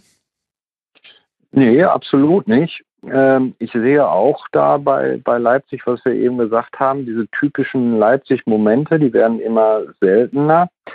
Und ja, ich weiß nicht, ob das überspitzt ist, aber irgendwie ist Leipzig äh, jetzt auf dem Weg, ein gewöhnlicher, ein normaler, ich rede jetzt nur vom Spielerischen, äh, Bundesligist zu werden. Und da ist halt genau wie bei bei Hoffenheim die Frage, was macht dann der große Boss? Denn Mhm. äh, normalerweise müssten wir die Fragen, die wir hier jetzt gestellt haben, Dietrich Mateschitz stellen. Und äh, ich habe Kollegen, die sitzen äh, da in Heidelberg und die haben mir schon vor Jahren erzählt, was, was Dietmar Hopp, äh, was passiert, wenn er nicht mehr ist und er hat also Sachen äh, auf eine Stiftung übertragen und sein Sohn macht dies und das, das ist alles geregelt.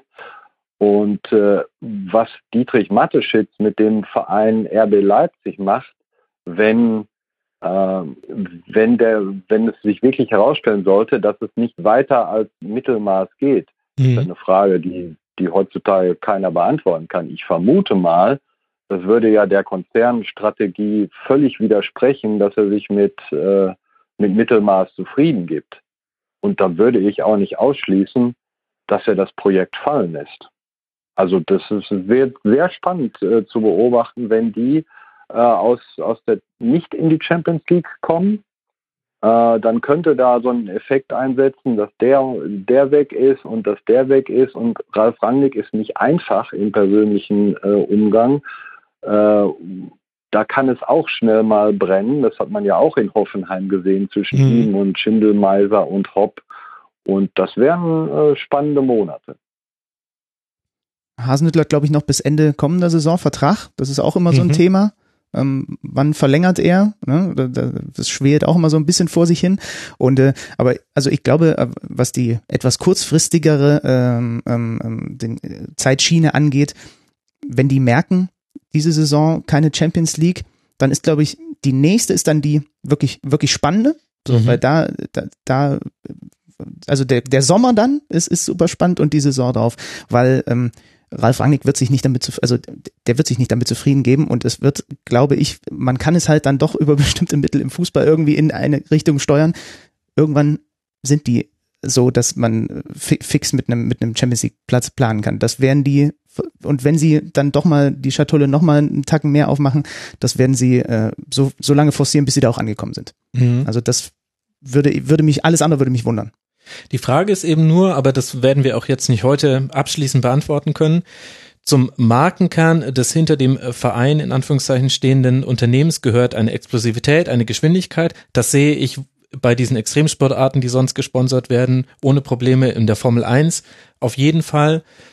Beim Fußball bin ich mir noch nicht sicher, da gibt es das auch, aber ich bin mir noch nicht sicher, kann das langfristig tragen, weil die Gegner eben darauf reagieren und einfach diese Explosivität gar nicht mehr mhm. anbieten und sagen, ja, dann macht ihr, nehmt ist, ihr halt ja, den Ball, viel Spaß, wir wollen mal sehen, wie ihr ohne einen Rückpass zum Torhüter jetzt aufbaut. Das ist die große Frage, wie sie die Spiel, ja. ob tatsächlich diese Spielphilosophie trotzdem weiter vorangetrieben wird. Ich glaube, Ralf Rangnick ist ein, ist ein klarer äh, Befürworter zu sagen, das wird immer erfolgreich sein, wenn du es äh, ja, nahe der Perfektion halt mhm. ausführst oder ob man doch irgendwann auf den Trichter kommt, ey, wir alle haben jetzt begriffen, was wir machen.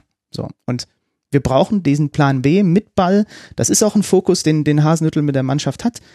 Manchmal geht's, häufig geht's nicht weil, weil viel Wahlbesitz ist einfach nicht ihr Spiel. Mhm.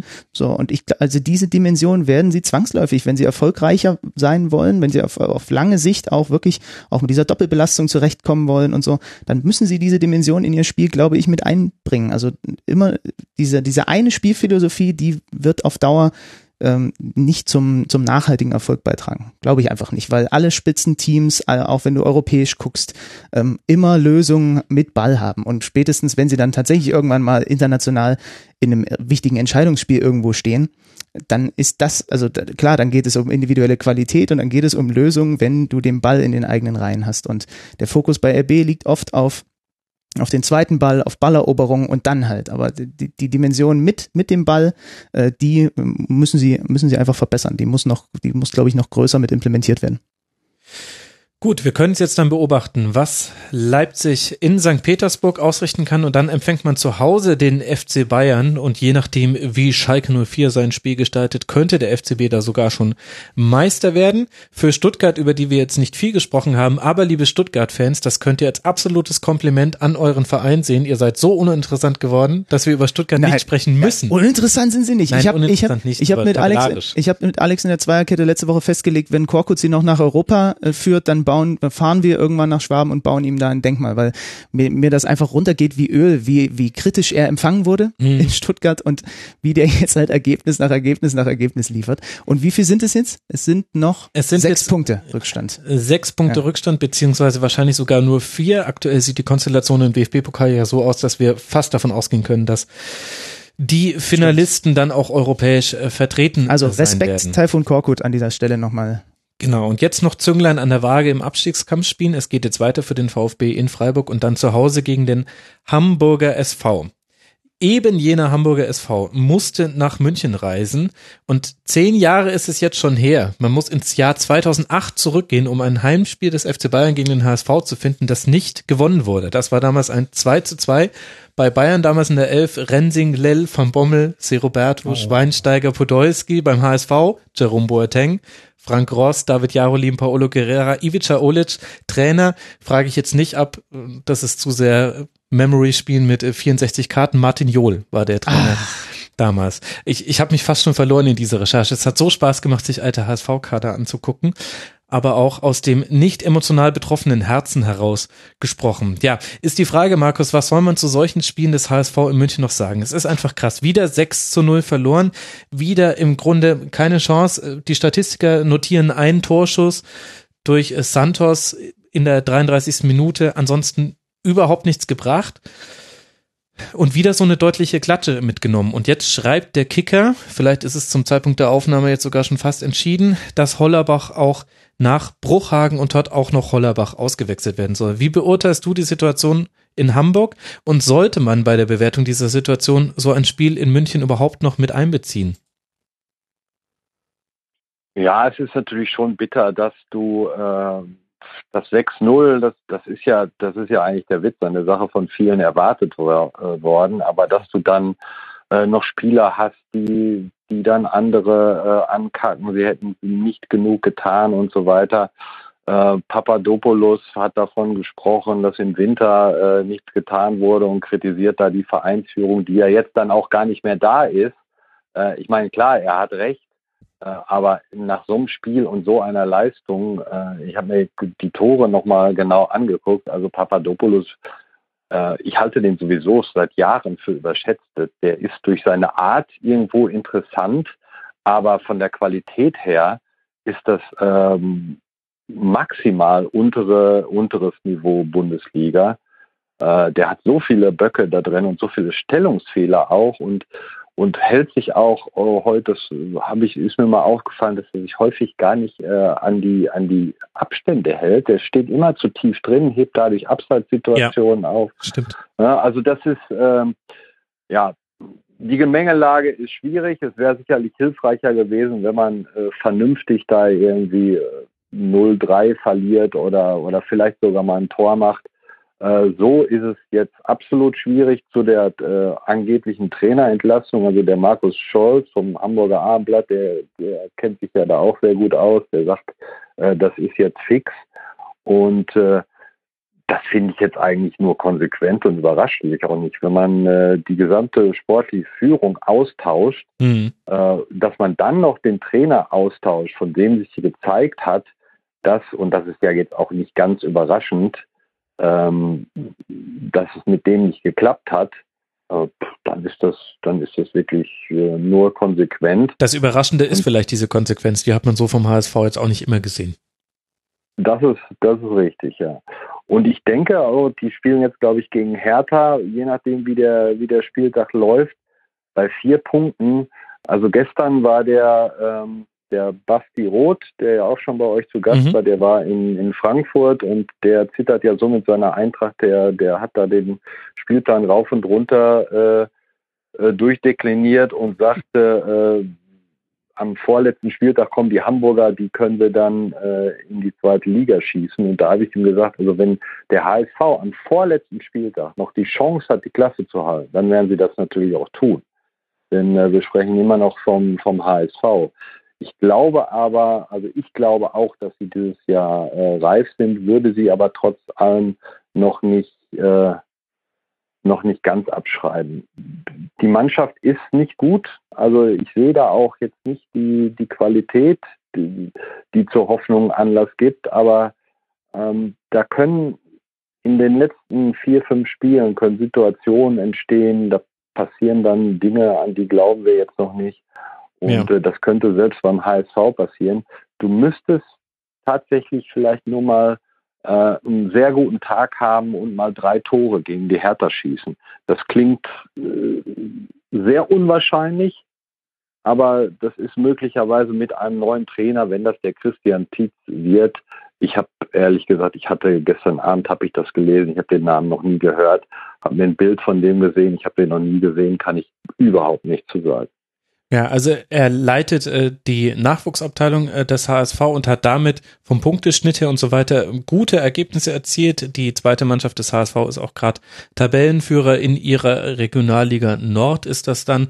Aber mehr als darüber hinausgehen kann ich jetzt auch nicht zu ihm sagen. Nö, also die liefern auf jeden Fall in der Regionalliga, machen sie einen sehr guten Job und das ist, glaube ich, auch wichtig. Jetzt müssen wir mal gucken, wie ist das nochmal, wenn der HSV absteigt, dürfen die dann doch nicht in die dritte Liga aufsteigen, ne? Korrekt, oder? Also sie hätten sowieso diese Relegationsspiele, ja, aber es ist, glaube schon, ist glaube ich nicht erlaubt. Ne? Also ja, das wäre dann auch wieder so eine bittere, bittere Fußnote dabei. Das, das Spiel ist halt ähm, auch irgendwie einfach schnell erzählt. Ne? Also die beiden hatten halt riesen Bock ja, und du hast es wirklich. Und Hamburg hat aber auch was angeboten. Das fand ich so interessant. Hamburg ist es eigentlich relativ offensiv gegen den Ball ja. angegangen, ja. ist die Bayern angelaufen, deswegen kommt, also dass das 1 zu 0, äh, dass da Sakai letztlich Ribéry den Ball vor die Füße grätscht, okay, so läuft's dann. Aber dass das aus einem Konter herausfällt, das ja, lässt ja schon aufhorchen. Man denkt sich, Moment mal, Konter in der achten Minute, was ist denn da los? Die haben den Bayern die Räume gegeben halt und die haben das gnadenlos ausgenutzt und was halt krass war, die führen 3-0 und äh, dann siehst du wieder, wie sich Lewandowski und, und Robben da ankeifen in der ersten Halbzeit, weil sie unbedingt beide noch das vierte machen wollen und so. Also die haben halt einfach an dem Tag auch richtig Lust gehabt und dann ähm, sprechen, kommen, wir- kommen wir auch wieder dazu, wenn dann halt direkt, Mat- Stichwort Matchglück, die, diese erste richtige Bayern-Chance, direkt das 1-0 bedeutet in der Allianz Arena und mit der Vorgeschichte und dann äh, Sakai, der dann halt auch noch da so unglücklich vorlegt, ja, dann bist du halt fällig in der Allianz Arena. Man muss aber schon dazu sagen, es gibt halt auch Teams, gut, die befinden sich auch nicht in der sportlichen Situation wie der HSV, die dann zumindest in der Lage sind, nicht mit sechs Stück rauszugehen, sondern vielleicht mit drei oder vier. Aber das ist halt gerade nicht möglich beim HSV. Ich bin komplett bei Markus, was, was Kyriakos Papadopoulos angeht, bin mittlerweile auch auf dem Trichter, dass ich mich viel zu lange so ein bisschen habe blenden lassen davon, dass er halt irgendwie da äh, relativ emotional auf dem Feld unterwegs ist. Ähm, Haulerbach hat ja versucht zu reagieren, dann nachdem es, glaube ich, 3-0 stand, hat er in der ersten Halbzeit Diekmal rausgenommen, er hätte auch Sakai oder Papadopoulos rausnehmen können. Also das war halt einfach wieder ein, ein, ein, ein, ein Tag zu vergessen. Und da muss man auch mal, das habe ich, ich habe das Spiel in der, in der Konferenz bei Amazon Music gemacht. Ich habe dann auch, glaube ich, regelmäßig nochmal die HSV-Fans gelobt, die diesen Weg nach München mit angetreten haben, weil der Auswärtsblock war wieder knackenvoll und die wissen eigentlich, was sie, was sie im Gepäck wieder mit nach Hause nehmen, wenn die in der Allianz Arena fahren und sie fahren trotzdem hin und auch wenn das Team Vorletzter ist, auch da kann man ja nochmal eine kleine Respektsbekundung dalassen. Das stimmt. Und auf der anderen Seite die Bayern gnadenlos in der Art und Weise, wie sie einfach nicht nachlassen wollten. Kimmich hat jetzt unter der Woche seinen Vertrag verlängert, also Reus 2023, Kimmich 2023. Über verschiedene Wege habe ich jetzt auch gehört, Trainerfrage soll doch schon entschiedener sein, als man vielleicht denkt und dann doch mit äh, gewissen ehemaligen Dortmund-Trainern bestückt werden. Ist aber jetzt noch ein Quellenprinzip. Bert van Marwijk, oder was? Aber nein, ich habe jetzt, ich habe jetzt aus zwei indirekten Quellen gehört. Zwei haben mir unabhängig voneinander gesagt. Du übrigens, ich habe jetzt von, die haben es auch jeweils von zwei Leuten gehört. Thomas Tuchel soll wohl äh, doch der Trainer werden. Jetzt habe ich es doch gesagt, aber naja, gucken wir mal. Sehr mit äh, Zurückhaltung zu genießen, aber schon mal interessant, dass jetzt mit Kimmich der erste Perspektivspieler verlängert hat und sollten jetzt in den nächsten, ich sage nach der Länderspielpause, sollten dann auch in Sachen Ribéry und Robben Entscheidungen gefallen sein, dann haben die Bayern im Hintergrund schon eine Entscheidung getroffen, weil dann hat nämlich der neue Trainer gesagt, was er dazu gerne machen. Und die verlängern sie oder verlängern sie nicht? Ja, mal gucken. Also Ja, aber was glaubst du? Ich würde beiden noch ein Jahr geben. Allerdings müsste man äh, beide auch äh, ernsthaft ins Gebet nehmen und ihnen ihre Rolle im nächsten Jahr klar machen. Und das muss der nächste Trainer machen. Das kann zwar auch vielleicht Hasan Salihamidzic machen, aber ich glaube, die höhere Autorität hat da dann der Trainer, weil derjenige ist, der sagt, du sitzt nur auf der Bank oder du spielst. Wenn derjenige mit beiden spricht und sagt, ich sehe dich in der nächsten äh, Spielzeit in dieser Rolle, du kommst von der Bank, du hilfst uns, Funktioniert aber bei beiden nicht, oder? Also Robben ist ein Vorzeigeprofi, der, Aber- würde, aber der, der macht das nicht gerne. Ja, aber die Selbsteinschätzung haben sie doch nicht. Das, also sie haben doch beide die Selbsteinschätzung logischerweise noch, dass sie der Mannschaft in jedem Spiel von Beginn an auf dem Feld helfen. Ich weiß nicht, ob du ihnen das so vermitteln kannst. Ja, weiß ich auch nicht. Andererseits ist die Frage, also beide lieben das Spiel natürlich und beide haben aber auch eine hohe Identifikation mit dem Verein. Ja, das stimmt. Jetzt ist der FC Bayern nicht dafür bekannt, dass er es immer gut schafft, Spielern auch das zurückzugeben, was sie an Identifikation für den Verein geben können. Da kann man sich nur mal angucken, wie man so die Stürmer in den letzten Jahrzehnten reihenweise verabschiedet hat. Aber vielleicht, vielleicht kriegt man das ja hin. Also die, ich glaube, die, die bestmögliche Variante wäre ein Ribéry und ein Robben im nächsten Bayern-Kader, ohne dass sie die Stinkstiefel auf der Bank geben. Vielleicht ist das nicht zu, zu erreichen, aber das müsste eigentlich das Ziel jedes Trainers sein. Und das geht aber, glaube ich, also diese Frage kann meiner Meinung nach nur geklärt werden, wenn man weiß, wer der nächste Trainer ist. Markus, was glaubst du?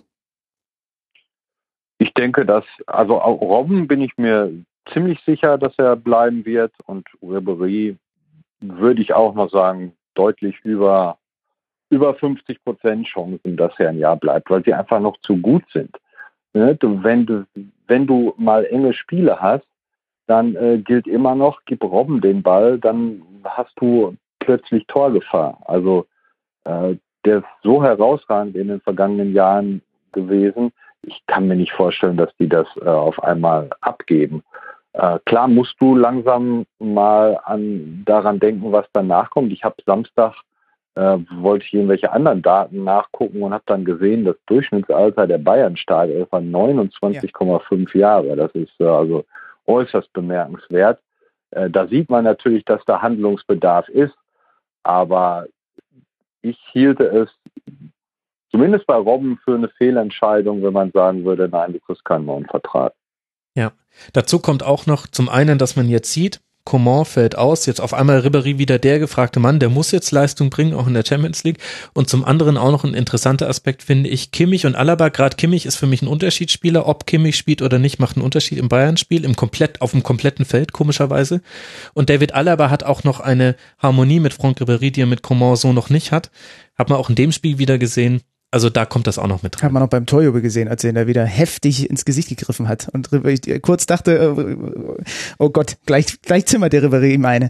Ja gut, äh, da, hat äh, Franck Ribéry hat da mal die andere Seite des ins Gesicht greifens erlebt.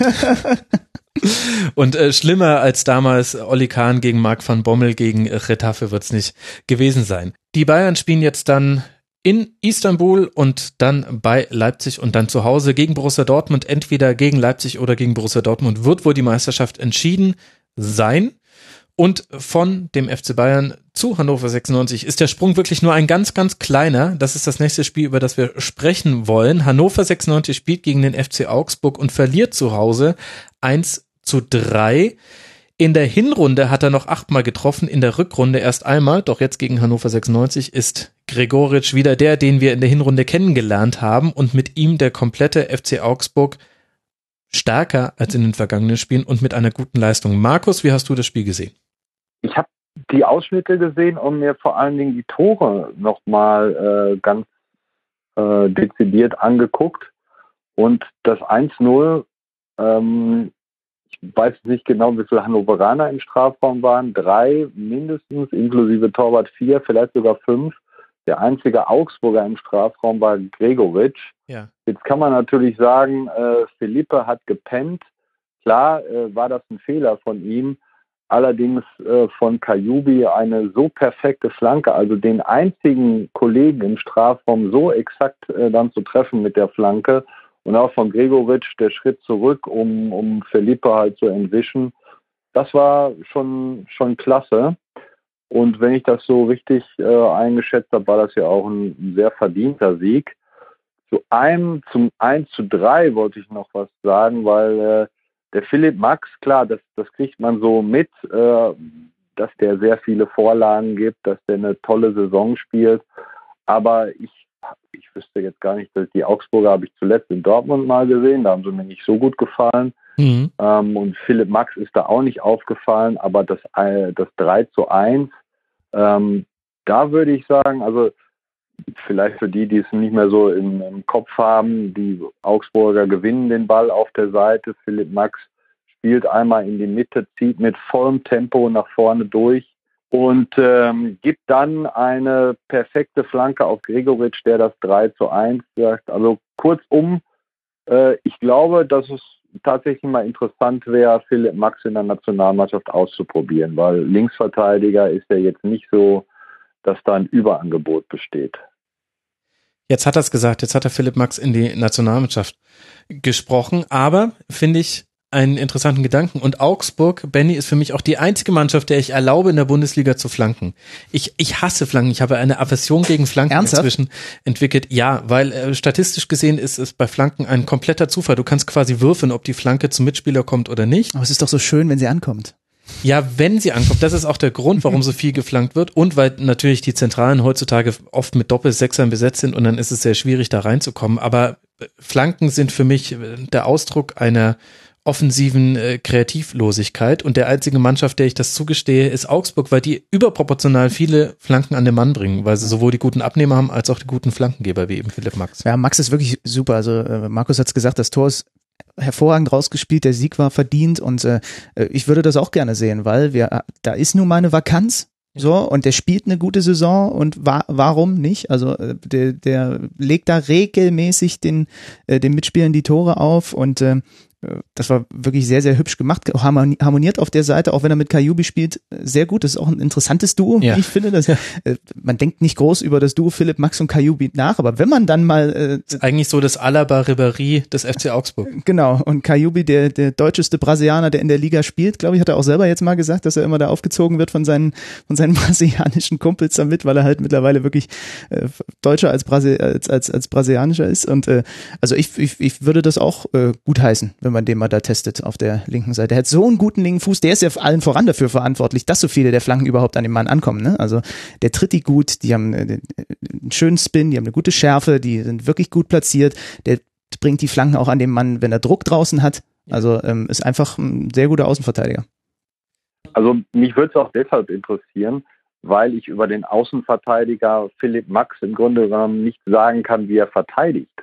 Äh, allein um das mal äh, zu sehen. Gut, man kann sich natürlich auch Augsburg angucken, aber dann äh, Nationalmannschaft ist wird in, in Testspielen, aber jetzt gegen Spanien oder Brasilien, wäre das ja mal sehr interessant, wie er sich gegen solche richtig guten Spieler dann äh, auch in der Defensive äh, aus der Affäre zieht, weil es gibt ja viele gute äh, Außenverteidiger, die in der Offensive stark sind, aber halt nicht verteidigen können. Und von daher fände ich das tatsächlich mal sehr interessant. Finde ich einen interessanten Gedanken. Letzte Frage an dich, Markus, bevor wir dich entlassen müssen, äh, dürfen, äh, können, wie auch immer. Wir kommen leider nicht drum rum. Was, äh, wie beurteilst du denn die Situation bei Hannover 96? Ich habe viel Zeit darauf verschwendet, muss ich jetzt im Nachhinein sagen, herausfinden zu wollen, woran es gerade bei Hannover 96 hakt. Und allein von den Statistiken her, von den Aufstellungen her, von dem Verlauf der letzten Spiele kann man es gar nicht sagen. Es hängt immer nur an Kleinigkeiten. Ich will Hannover nicht in den mhm. Abstiegskampf wieder reinreden. Das sind sieben Punkte Vorsprung auf Mainz 05 derzeit. Aber de facto hat man eben jetzt auch schon sehr lange nicht mehr gute Ergebnisse in Serie erzielt. Das stimmt. Ich denke, dass Hannover äh, einfach die Phase hat, die man bei dem bei der Mannschaft erwarten äh, musste. Ja, ne? das ist vielleicht dauert die Schwächephase zu lang. Ich glaube, die spielen jetzt Sonntag dann äh, dann in Dortmund. Da kann natürlich sein, dass man dann nochmal verliert und äh, eventuell ähm, könnte sein, dass bei Breitenreiter dann so ein Gedanke einsetzt, diese Abwärtsspirale, die hat er ja mit äh, Paderborn schon erlebt, kann alles eine Rolle spielen, aber ich glaube, der Abstand ist nach unten äh, zu groß, als dass die tatsächlich nochmal in Gefahr geraten. Wenn wir an den Anfang der Saison zurückdenken, Hannover 96 wurde auf jeden Fall äh, zu den Abstiegskandidaten gezählt. Und deshalb denke ich, dass sie lange Zeit über ihrem äh, Level gespielt haben. Und jetzt spielen sie seit ein paar Wochen drunter. Und ich denke aber, dass bei noch acht Spielen wird sich das äh, einpendeln. Und dann, dann machen sie noch die paar Punkte, die sie brauchen. Ähm, am, jetzt waren es dann, wie gesagt, Philippe äh, war beim, beim äh, 0-1, lässt den bisschen Gregoritsch äh, laufen. Äh, dann beim 1-2, das war ja nach einer Ecke, da hast du natürlich das Pech, dass du mit, mit Fossum und Bebu hast du zwei Offensivspieler, die gegen Kajubi stehen und der nimmt den Ball an. Äh, zwei Offensivspieler, die haben Angst, dass es einen Elfmeter gibt, die wissen mhm. nicht genau, wie man da in den, in den Zweikampf geht. Ne? In der Mitte wird nicht schnell genug rausgerückt, kein Abseits, äh, dann, dann ist da das Tor. Und klar, die, die sollten schnell sehen, dass sie äh, zumindest mal wieder einen Punkt holen. Äh, ansonsten kann das dann zum Schluss gefährlich werden. Ich glaube es aber nicht. Ja, auch in dem Spiel gab es genügend Chancen aufs 2 zu 2, hat man nicht genutzt. Markus, etwas unüblich, aber wir verabschieden dich hiermit aus der Schlusskonferenz. Vielen, vielen Dank, dass du dir die ja. Zeit genommen hast, trotz auch all der Probleme, die ja, wir am Anfang hatten. Genau, wenn die nicht gewesen wären, dann hätten wir es äh, auch zu einem guten Ende bringen können. Aber ich denke, so viele Spiele sind ja auch nicht über. Wir haben ja zum Glück wieder ein Montagsspiel, das genau. man nur als zur Statistik zählen muss. Das ist ja das, was bundesweit die Fans Land auf Land absagen. Zum Glück ist wieder ein Montagsspiel, da reihen wir uns ein. Das war Markus Bark, freier Journalist, unter anderem für Sportschau unterwegs auf Twitter at Artus69. Markus, vielen Dank, dass du mit dabei warst. Bis bald mal wieder. Ich danke euch. Bis dann. Mach's gut. Tschüss. Und wir machen jetzt zusammen noch den Spieltag rund, Benny. Was könnte es Schöneres geben? Hannover 96, der Markus hat es gerade schon angesprochen, um dieses Spiel noch damit äh, zuzumachen. Jetzt dann äh, gegen Dortmund, dann gegen Leipzig, das könnten zwei schwierigere Spiele werden und dann zu Hause gegen Werder und beim VfB Stuttgart. Kein leichter, kein leichter Schedule jetzt die nächsten Wochen. Nee, da müsste, also dieses Heimspiel gegen Werder Bremen, da könnte schon ein bisschen tabellarischer Druck auf dem Kessel sein, auch auswärts beim VfB Stuttgart, die dann wahrscheinlich um die Champions League spielen werden. Also ja, da könnte noch was passieren. Andererseits hat man auch in dem Spiel wieder gesehen, es gibt eine Qualität. Da hatte Füllkrug hatte auch wieder eine Reihe von Chancen. Klaus hat ähm, abgezogen aus der Distanz zum Beispiel, der konnte Hitz nur zur Seite klären. Also sie haben die Chancen, es hängt an kleinen Details. Ja. In der Regel müsste sich das wieder einpendeln. Andererseits, was war in dieser, was war in dieser Saison bisher schon normal? Vielleicht das 3 zu 0 von Hoffenheim gegen Wolfsburg. Ja, am Ende war es wahrscheinlich normal, ne? ja. muss man tatsächlich so sagen. Also auch das ist wieder, genau wie bei den Augsburgern gerade, wir auch gesagt haben, einfach ein klarer und verdienter Sieg. Hoffenheim muss eigentlich zur Pause schon höher führen als nur 1-0.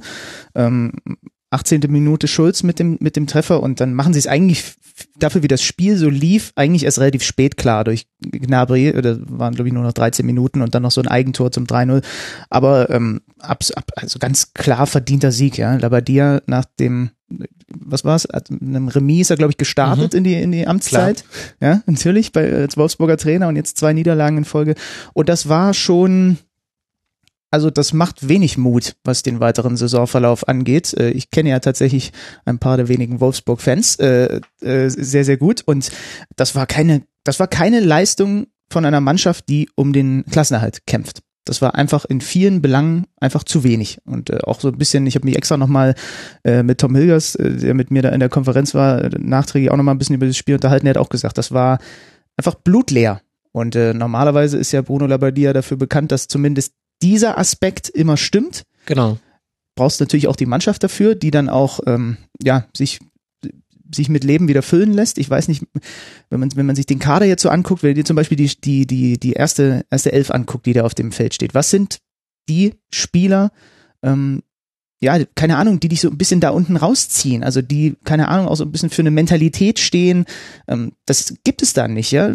Ignacio Camacho, das vergisst man fast, der Kapitän, der ist verletzt. Mhm der ist aber dann auch erst in seiner ersten Saison in der Bundesliga, selbst wenn er da wäre, wäre das einer, an dem man sich aufrichten kann, ja von der Spielweise vielleicht, aber mir fehlen da so, man könnte fast wirklich knallhart sagen, den einzigen wirklichen Führungsspieler, den haben sie abgegeben im Winter mit mhm. Mario Gomez nach Stuttgart. Sie haben Maxi Arnold, der gerne ein Führungsspieler sein möchte, der aber auch in dieser Saison die, die so ein bisschen äh, ja dem Beweis schuldig bleibt, dass er wirklich auch ein Führungsspieler sein kann. Und ähm, also wie gesagt, ich tue mich wirklich schwer damit. Also auch die könnten am Ende, das ist dann einfach nur eine Frage auch wieder von, von, von so ein, zwei, ein, zwei, ein, zwei Matchglück-Einfällen, ob die in die Relegation gehen oder Mainz. Also beide haben keine gute Phase, so, und dann kommt es vielleicht am Ende nur darauf an, wer sich dusseliger anstellt hinten raus. Ja, das könnte gut sein. Also meine Prophezeiung hinsichtlich Wolfsburg ist, es wird sich am 32. und am 34. Spieltag entscheiden. Da spielt man zu Hause gegen den HSV und oh, zu Hause gegen den ersten FC Köln wenn das äh, noch gut gehen soll. Aber deswegen habe ich auch den, den O-Ton von Paul Verhaag ins Intro genommen, weil ich das nämlich sehr interessant fand. Zum einen, dass er überhaupt Kapitän ist dieser Mannschaft, ist er auch erst hingewechselt und auch sehr spät in der Transferperiode. Das heißt, der hat auch nicht die volle Vorbereitung mitgemacht mit dem VfL Wolfsburg. Aber auch dieser deutlich zu spurende Frust, äh, Bruno Labbadia hat noch gesagt, ja, er hat schon viel zu kritisieren, aber das wird er jetzt nicht öffentlich machen. Aber genau das, was du sagst, diese, äh, du kannst in Hoffenheim verlieren. Gerade Hoffenheim, können wir ja gleich noch drüber sprechen. Gute Phase derzeit, einen überragenden Nabri gerade, auch einen tollen Kramaric.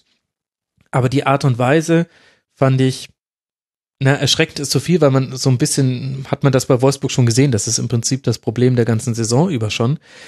Aber eigentlich dürftest du so nicht die Klasse halten können. Es kann sein, dass es dennoch reicht. Gerade diese beiden Heimspiele werden da, glaube ich, sehr wichtig werden. Deswegen habe ich sie angesprochen. Weil für, für die Aber beiden kann es halt schon durch sein, ne? Zu, zu, zu dem Zeitpunkt, sowohl für den HSV als auch für den FC. Die können beide im Grunde genommen da schon äh, im, im Zweifel wissen, dass sie halt nicht mehr äh, Bundesliga spielen in der nächsten Saison. Also das ist, kann wirklich ein ziemlicher Vorteil sein, dass du die noch zu Hause hast. Aber der, der, der Kader ist wirklich, also Brooks ist auch noch verletzt, ne? also du hast auch zwei, auf die sie eigentlich setzen wollten, die verletzungsbedingt große Teile der Saison verpassen. Ähm, er will zwar die Kritik nicht öffentlich machen, aber eine öffentlich, öffentlichkeitswirksame Kritik hat er ja schon gemacht, indem er Divok Origi noch vor der Pause auswechselt. Ja. Mhm. Ja, ich meine, auch da habe ich mir noch mal, habe ich noch mal Rücksprache gehalten äh, mit dem Kollegen, äh, der das Spiel lange äh, komplett gesehen hat und auch der hat gesagt, ja, das, das war auch einfach an Lustlosigkeit vorne kaum zu überbieten, was er, was er gespielt hat und halt ist halt schwierig gegen den Abstieg im Abstiegskampf so eine Leistung. Ja, und er hat auch wieder, er hat auch wieder was versucht. Also Bruno Labbadia versucht immer Impulse zu setzen bei der neuen Mannschaft. Baseur war das ähm, der Spieler, der in seinem ersten Spiel äh, gleich spielen durfte, vorher lange nicht gespielt. Diesmal Elvis Retschbezai auf der linken Seite durfte spielen oder Retschbezai. Ich habe Retschbezai, glaube ich. Wir haben extra in die offizielle Ausspracheliste oder irg irgendwie haben wir das in Erfahrung bringen können, dass der angeblich Retschbezai ausgesprochen okay, wird. Okay, Retschbezai. Äh, also sprich auch wieder jemand Neues mit reingeworfen ich will es jetzt nicht an einzelnen Spielern festmachen, weil wir ja schon rausgearbeitet haben, es ist eher so eine Gesamteinstellung, aber mich erinnert das schon an viele andere Wolfsburg-Trainer, die auch verschiedene Register gezogen haben, die wo, sowohl versucht haben, eine Wagenburg-Mentalität, alle anderen sind doof, wir machen das jetzt alleine hinzubekommen, als auch die einzelnen Spieler in die Pflicht genommen haben, erinnern uns da sehr, Bas Dost wurde damals sehr öffentlichkeitswirksam von Hacking abgewatscht, wie es öffentlich äh, eigentlich gar nicht mehr ginge. Mhm als auch eben neue Spieler reinwerfen, die schon lange keine Chance mehr hatten. Es ist, Bruno Labbadia hatte noch nicht viele Möglichkeiten. Er hatte wahnsinnig wenig Zeit. Es ist eigentlich sehr ungerecht, jetzt über das Schaffen von Bruno Labbadia zu urteilen.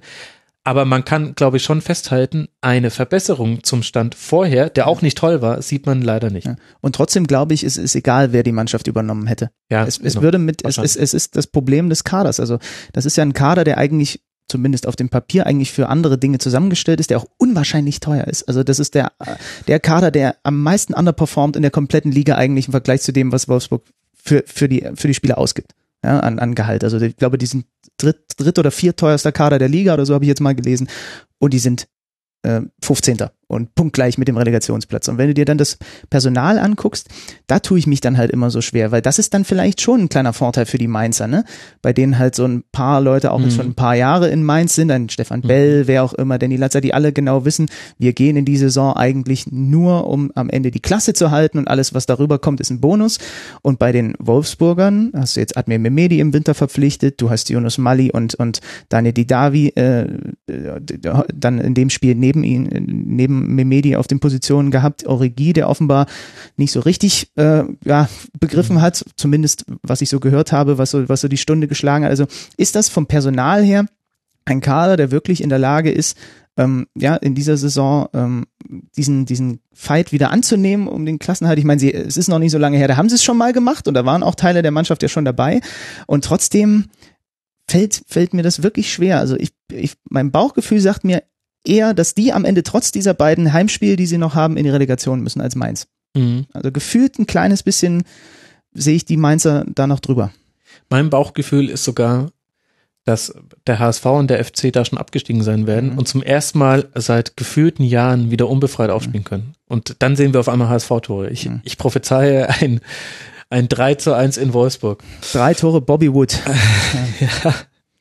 Ja, oder äh, wer auch immer, Papadopoulos wahrscheinlich, weil wir ihn vorhin so schlecht geredet haben. Ist halt für Labadia dann auch bitter gelaufen. Dann nimmst du Origi vor der Pause raus, bringst den Brekalo, kurz nach der Pause gibt's den Zusammenprall, dann muss er den auch schon wieder auswechseln. So, also kommt einfach viel gerade zusammen und ich glaube, äh, Bodo versuch, versucht schon, was geht, um irgendwie so ein bisschen diese Mentalität, ey, wir kriegen den Turnaround hier schon irgendwie hin, aber aktuell kriegt das nicht vermittelt. Aber es ist wirklich, wie du sagst, ich glaube, es ist, es, es wäre fast unfair, dass vor allem auf ihn zu schieben, sondern der Kader ist einfach, da haben wir auch äh, in der Zweierkette oft die Saison schon drüber gesprochen, auch unausgegoren zusammengestellt, ja. auch positionell äh, schwierig zusammengestellt. Du hast mit Mali und die Davi und Memedi jetzt drei auf dem Feld gehabt, die eigentlich äh, gerne alle im Zentrum ja. so ein bisschen ihr, ihr Glück ja. haben, ihr Glück suchen. Du hattest mit, mit, mit Gomez und Origi zwei für die eine Position vorne im Sturm, die beide eher, eher so den Mittelstürmer geben. Dann musste Origi eine Weile über die rechte Seite, über die rechte Bahn kommen und so.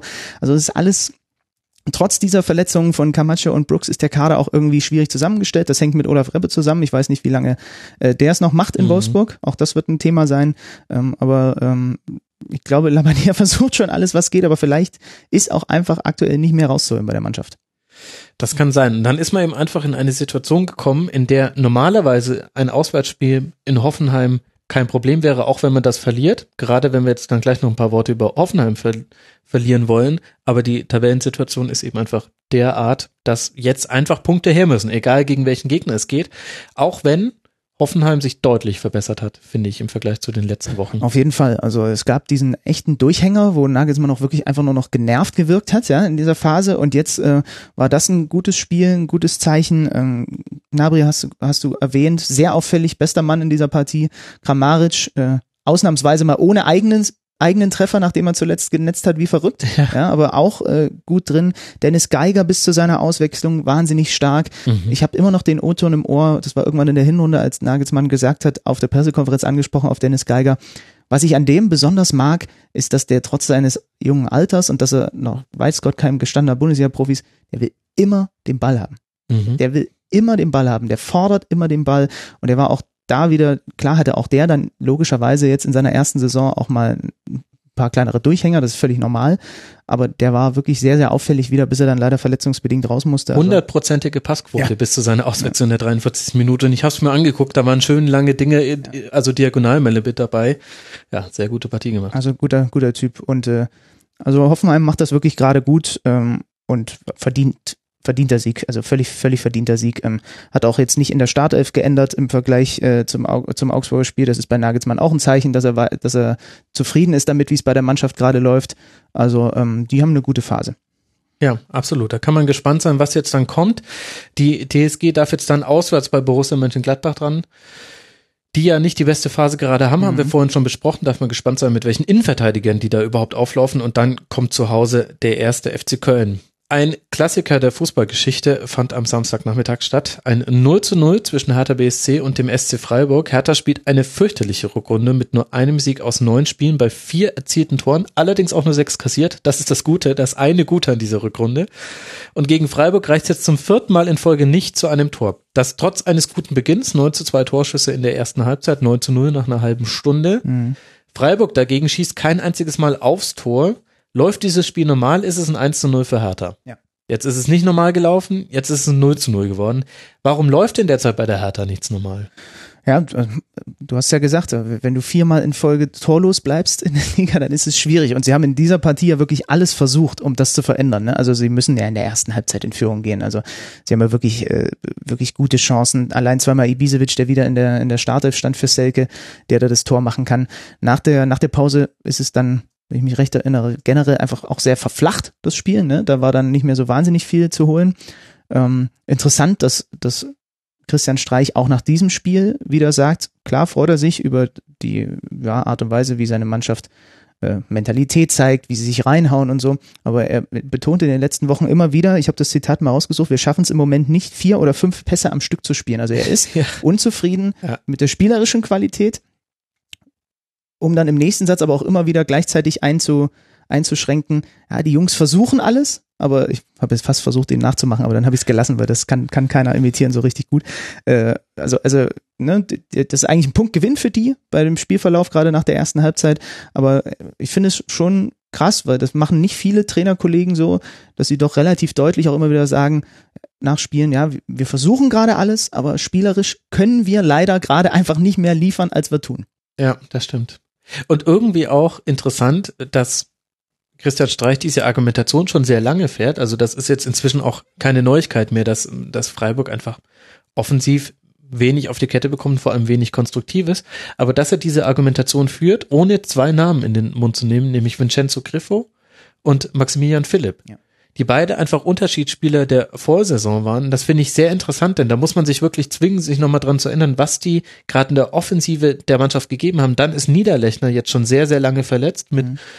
äh, kaputter Kniescheibe. Und ich finde das interessant, dass die Diskussion rund um Freiburg sehr unaufgeregt geführt wird, auch von Seiten der Medien.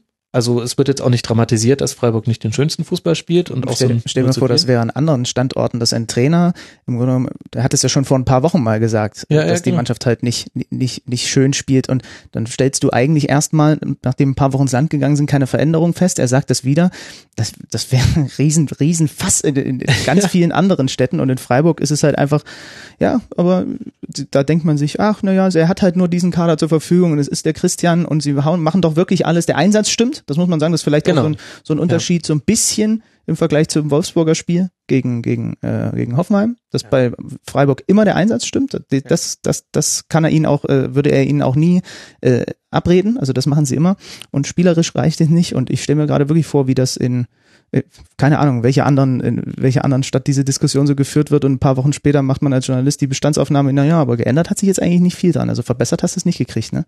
Ja, absolut. Also es ist sehr interessant. Und dann haben sie hochtalentierte Spieler noch geholt, gerade von dem Rave erhofft man sich, dass der Griffo und Peter äh, Philipp vielleicht sogar beide irgendwie ein bisschen ersetzen kann. Aber äh, auch so ein klassischer Spieler, wo du siehst, äh, die in der Regel brauchen Neuverpflichtungen eine gewisse Zeit, um sich an Freiburg zu gewöhnen. Auch ein Höhler war jetzt in den letzten Spielen gar nicht so gut wie, wie in seinen ersten Spielen gegen Freiburg. Da hat er fast überperformt. Ja, äh, es könnte am Schluss reichen. 30 Punkte hat sich der SC Freiburg jetzt damit ergaunert in der beschriebenen Art und Weise und irgendwie möchte es aber auch niemand dem SC übernehmen. Ja, und bei der Hertha tue ich mich mit einer Bewertung immer noch schwer. Für mich ist Hertha zusammen mit Borussia Mönchengladbach die Mannschaft mit den meisten Abers. Also man hat immer eine, eine These im Kopf und dann fällt einem aber ein Aber ein. Bei Gladbach ist das ganz oft Verletzungspech und so weiter und so fort. Und, und bei Hertha ist es ähnlich, dass man sich denkt, naja, also da müsste eigentlich jetzt offensiv mal rauskommen. Das große Aber ist aber, naja, also von den Torschüssen her waren sie nie die beste Mannschaft der Liga. Im Gegenteil, ja. sie waren immer auf Platz 18, sie waren einfach nur effizienter. Ja.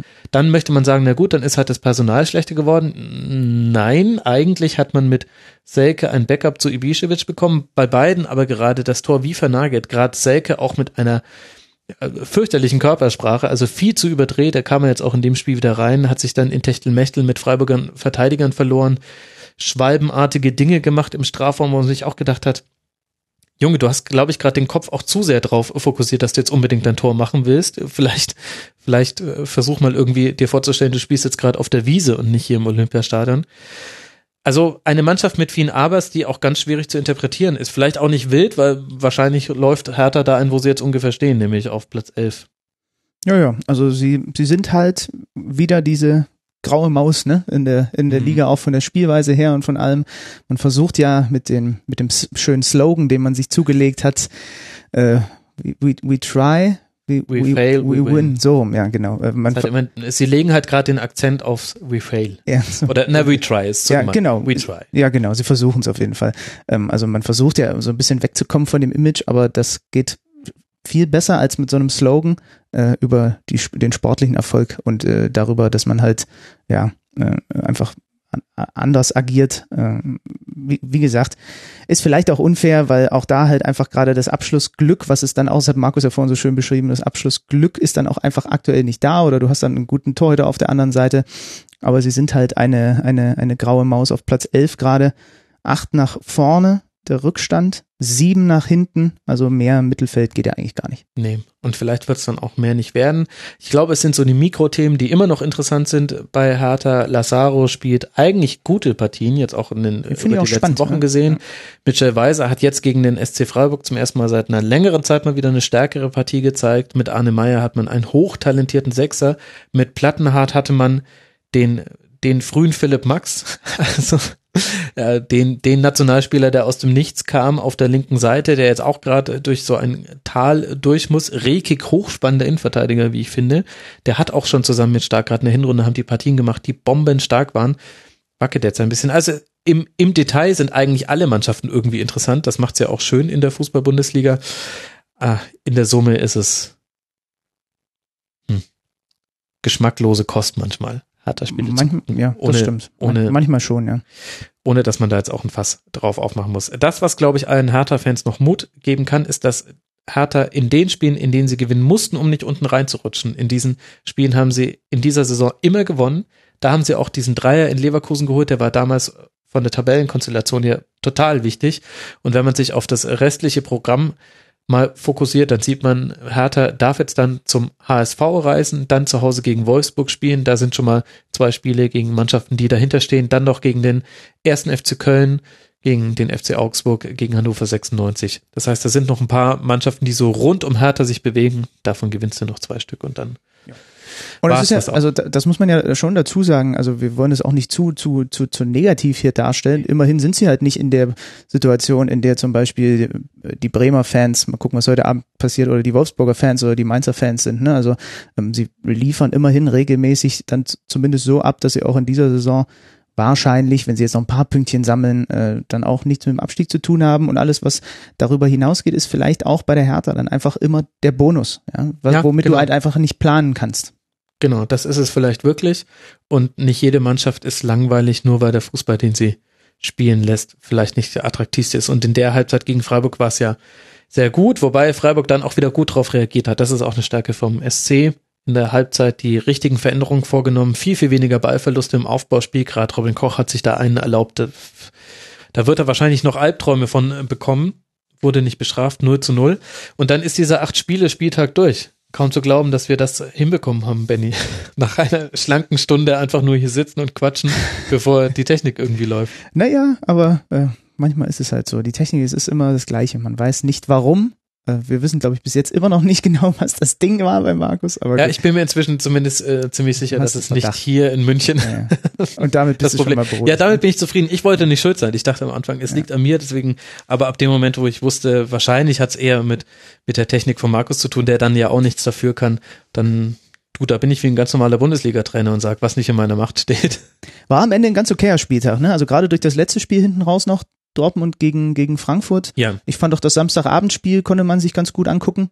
Ja, ich meine, es gibt die grundsätzlichen Probleme der Liga, die jetzt aber heute auch wirklich schon genügend durchgekaut wurden. Offensiv ist es einfach sehr harte Kost Wie hat manchmal. Matthias Sammer am Freitag gesagt in der Halbzeitpause, es, es ist nur, es ist Verdichtung, Verdichtung, Verdichtung in der Bundesliga. Also bei dem, bei dem Spiel zwischen Mainz und Schalke war es ja tatsächlich auch echt krass, ne?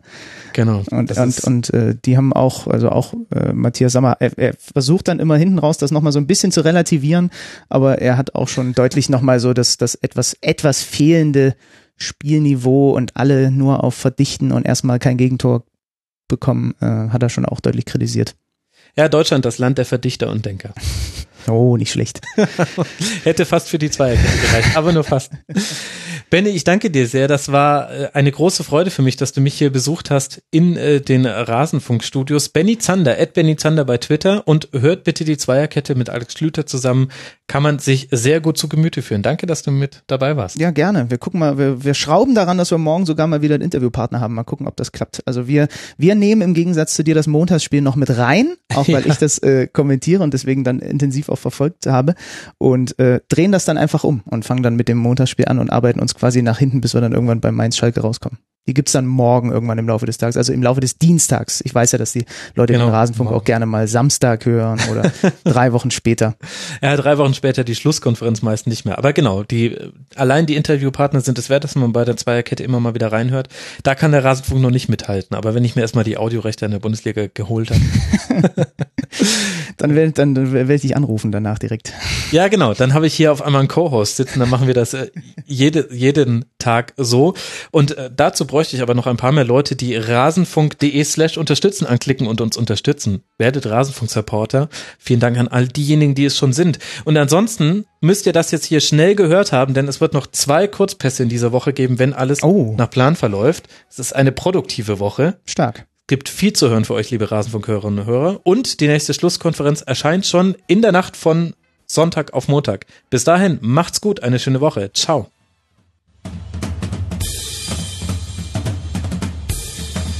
Das war die Rasenfunk-Schlusskonferenz.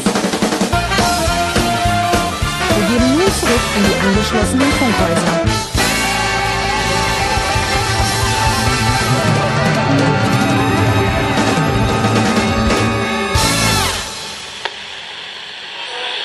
In dieser Klasse oder mit dieser Klasse, mit der heute Fußball gespielt wird, da kann man sich in der Tat äh, kaum noch Fehler und sozusagen Schwächen, Schwächen erlauben. Und äh, aufgrund dieser Perfektion, die das Spiel auch erreicht hat, und wir feiern ja im Fernsehen, wir zeigen ja im Fernsehen eigentlich nur das Spiel und wir zeigen Schnipsel von Emotionen nach dem Spiel, indem wir verschwitzte Fußballer interviewen. Also da wird äh, in diesen 90 Minuten plus Nachspielzeit wird natürlich äh, das Bild des Zuschauers vom Sportler geprägt. Und da Ja. sehen wir in der Tat Sportler, die scheinbar auf dem Rasen frei äh, von Schwächen sind. Und das Publikum schafft es oder will es auch gar nicht offenbar, ähm, umzuschwitzen und zu sagen, äh, das sind aber trotzdem noch Menschen und in dem Moment, als sie vom Platz runtergehen, in dem Moment, wo sie ihr Berufsfeld, das sie auf fabelhafte Weise beherrschen, in dem sie, Moment, in dem sie es verlassen, ähm, haben die selbstverständlich Sorgen, Ängste, Schwächen und auch psychische Krankheiten oder psychische Probleme wie andere auch. Das, dieser eigentlich ganz banale Transfer, dieser Gedanke, der findet nicht statt, weil wir in der Tat, wir oder das Publikum Sportler braucht, ähm, offenbar zum Ausgleich vom echten Leben. Also Sportler sind keine Figuren mehr aus dem echten Leben, sondern das sind die Figuren, ähm, wenn wir, wenn wir das, die Zuschauer abschalten vom echten Leben und deswegen gestehen wir denen auch gar nicht mehr zu, dass sie Menschen sind wie wir. Wir wollen die überholen, wir wollen die sehen als, als äh, fabelhafte Gladiatoren, fantastische Figuren einer Traumwelt von 90 Minuten, in der man seine Gefühle extrem ausleben kann, verlieren, man weint, man schreit, man gewinnt, man fühlt sich endlich als Sieger.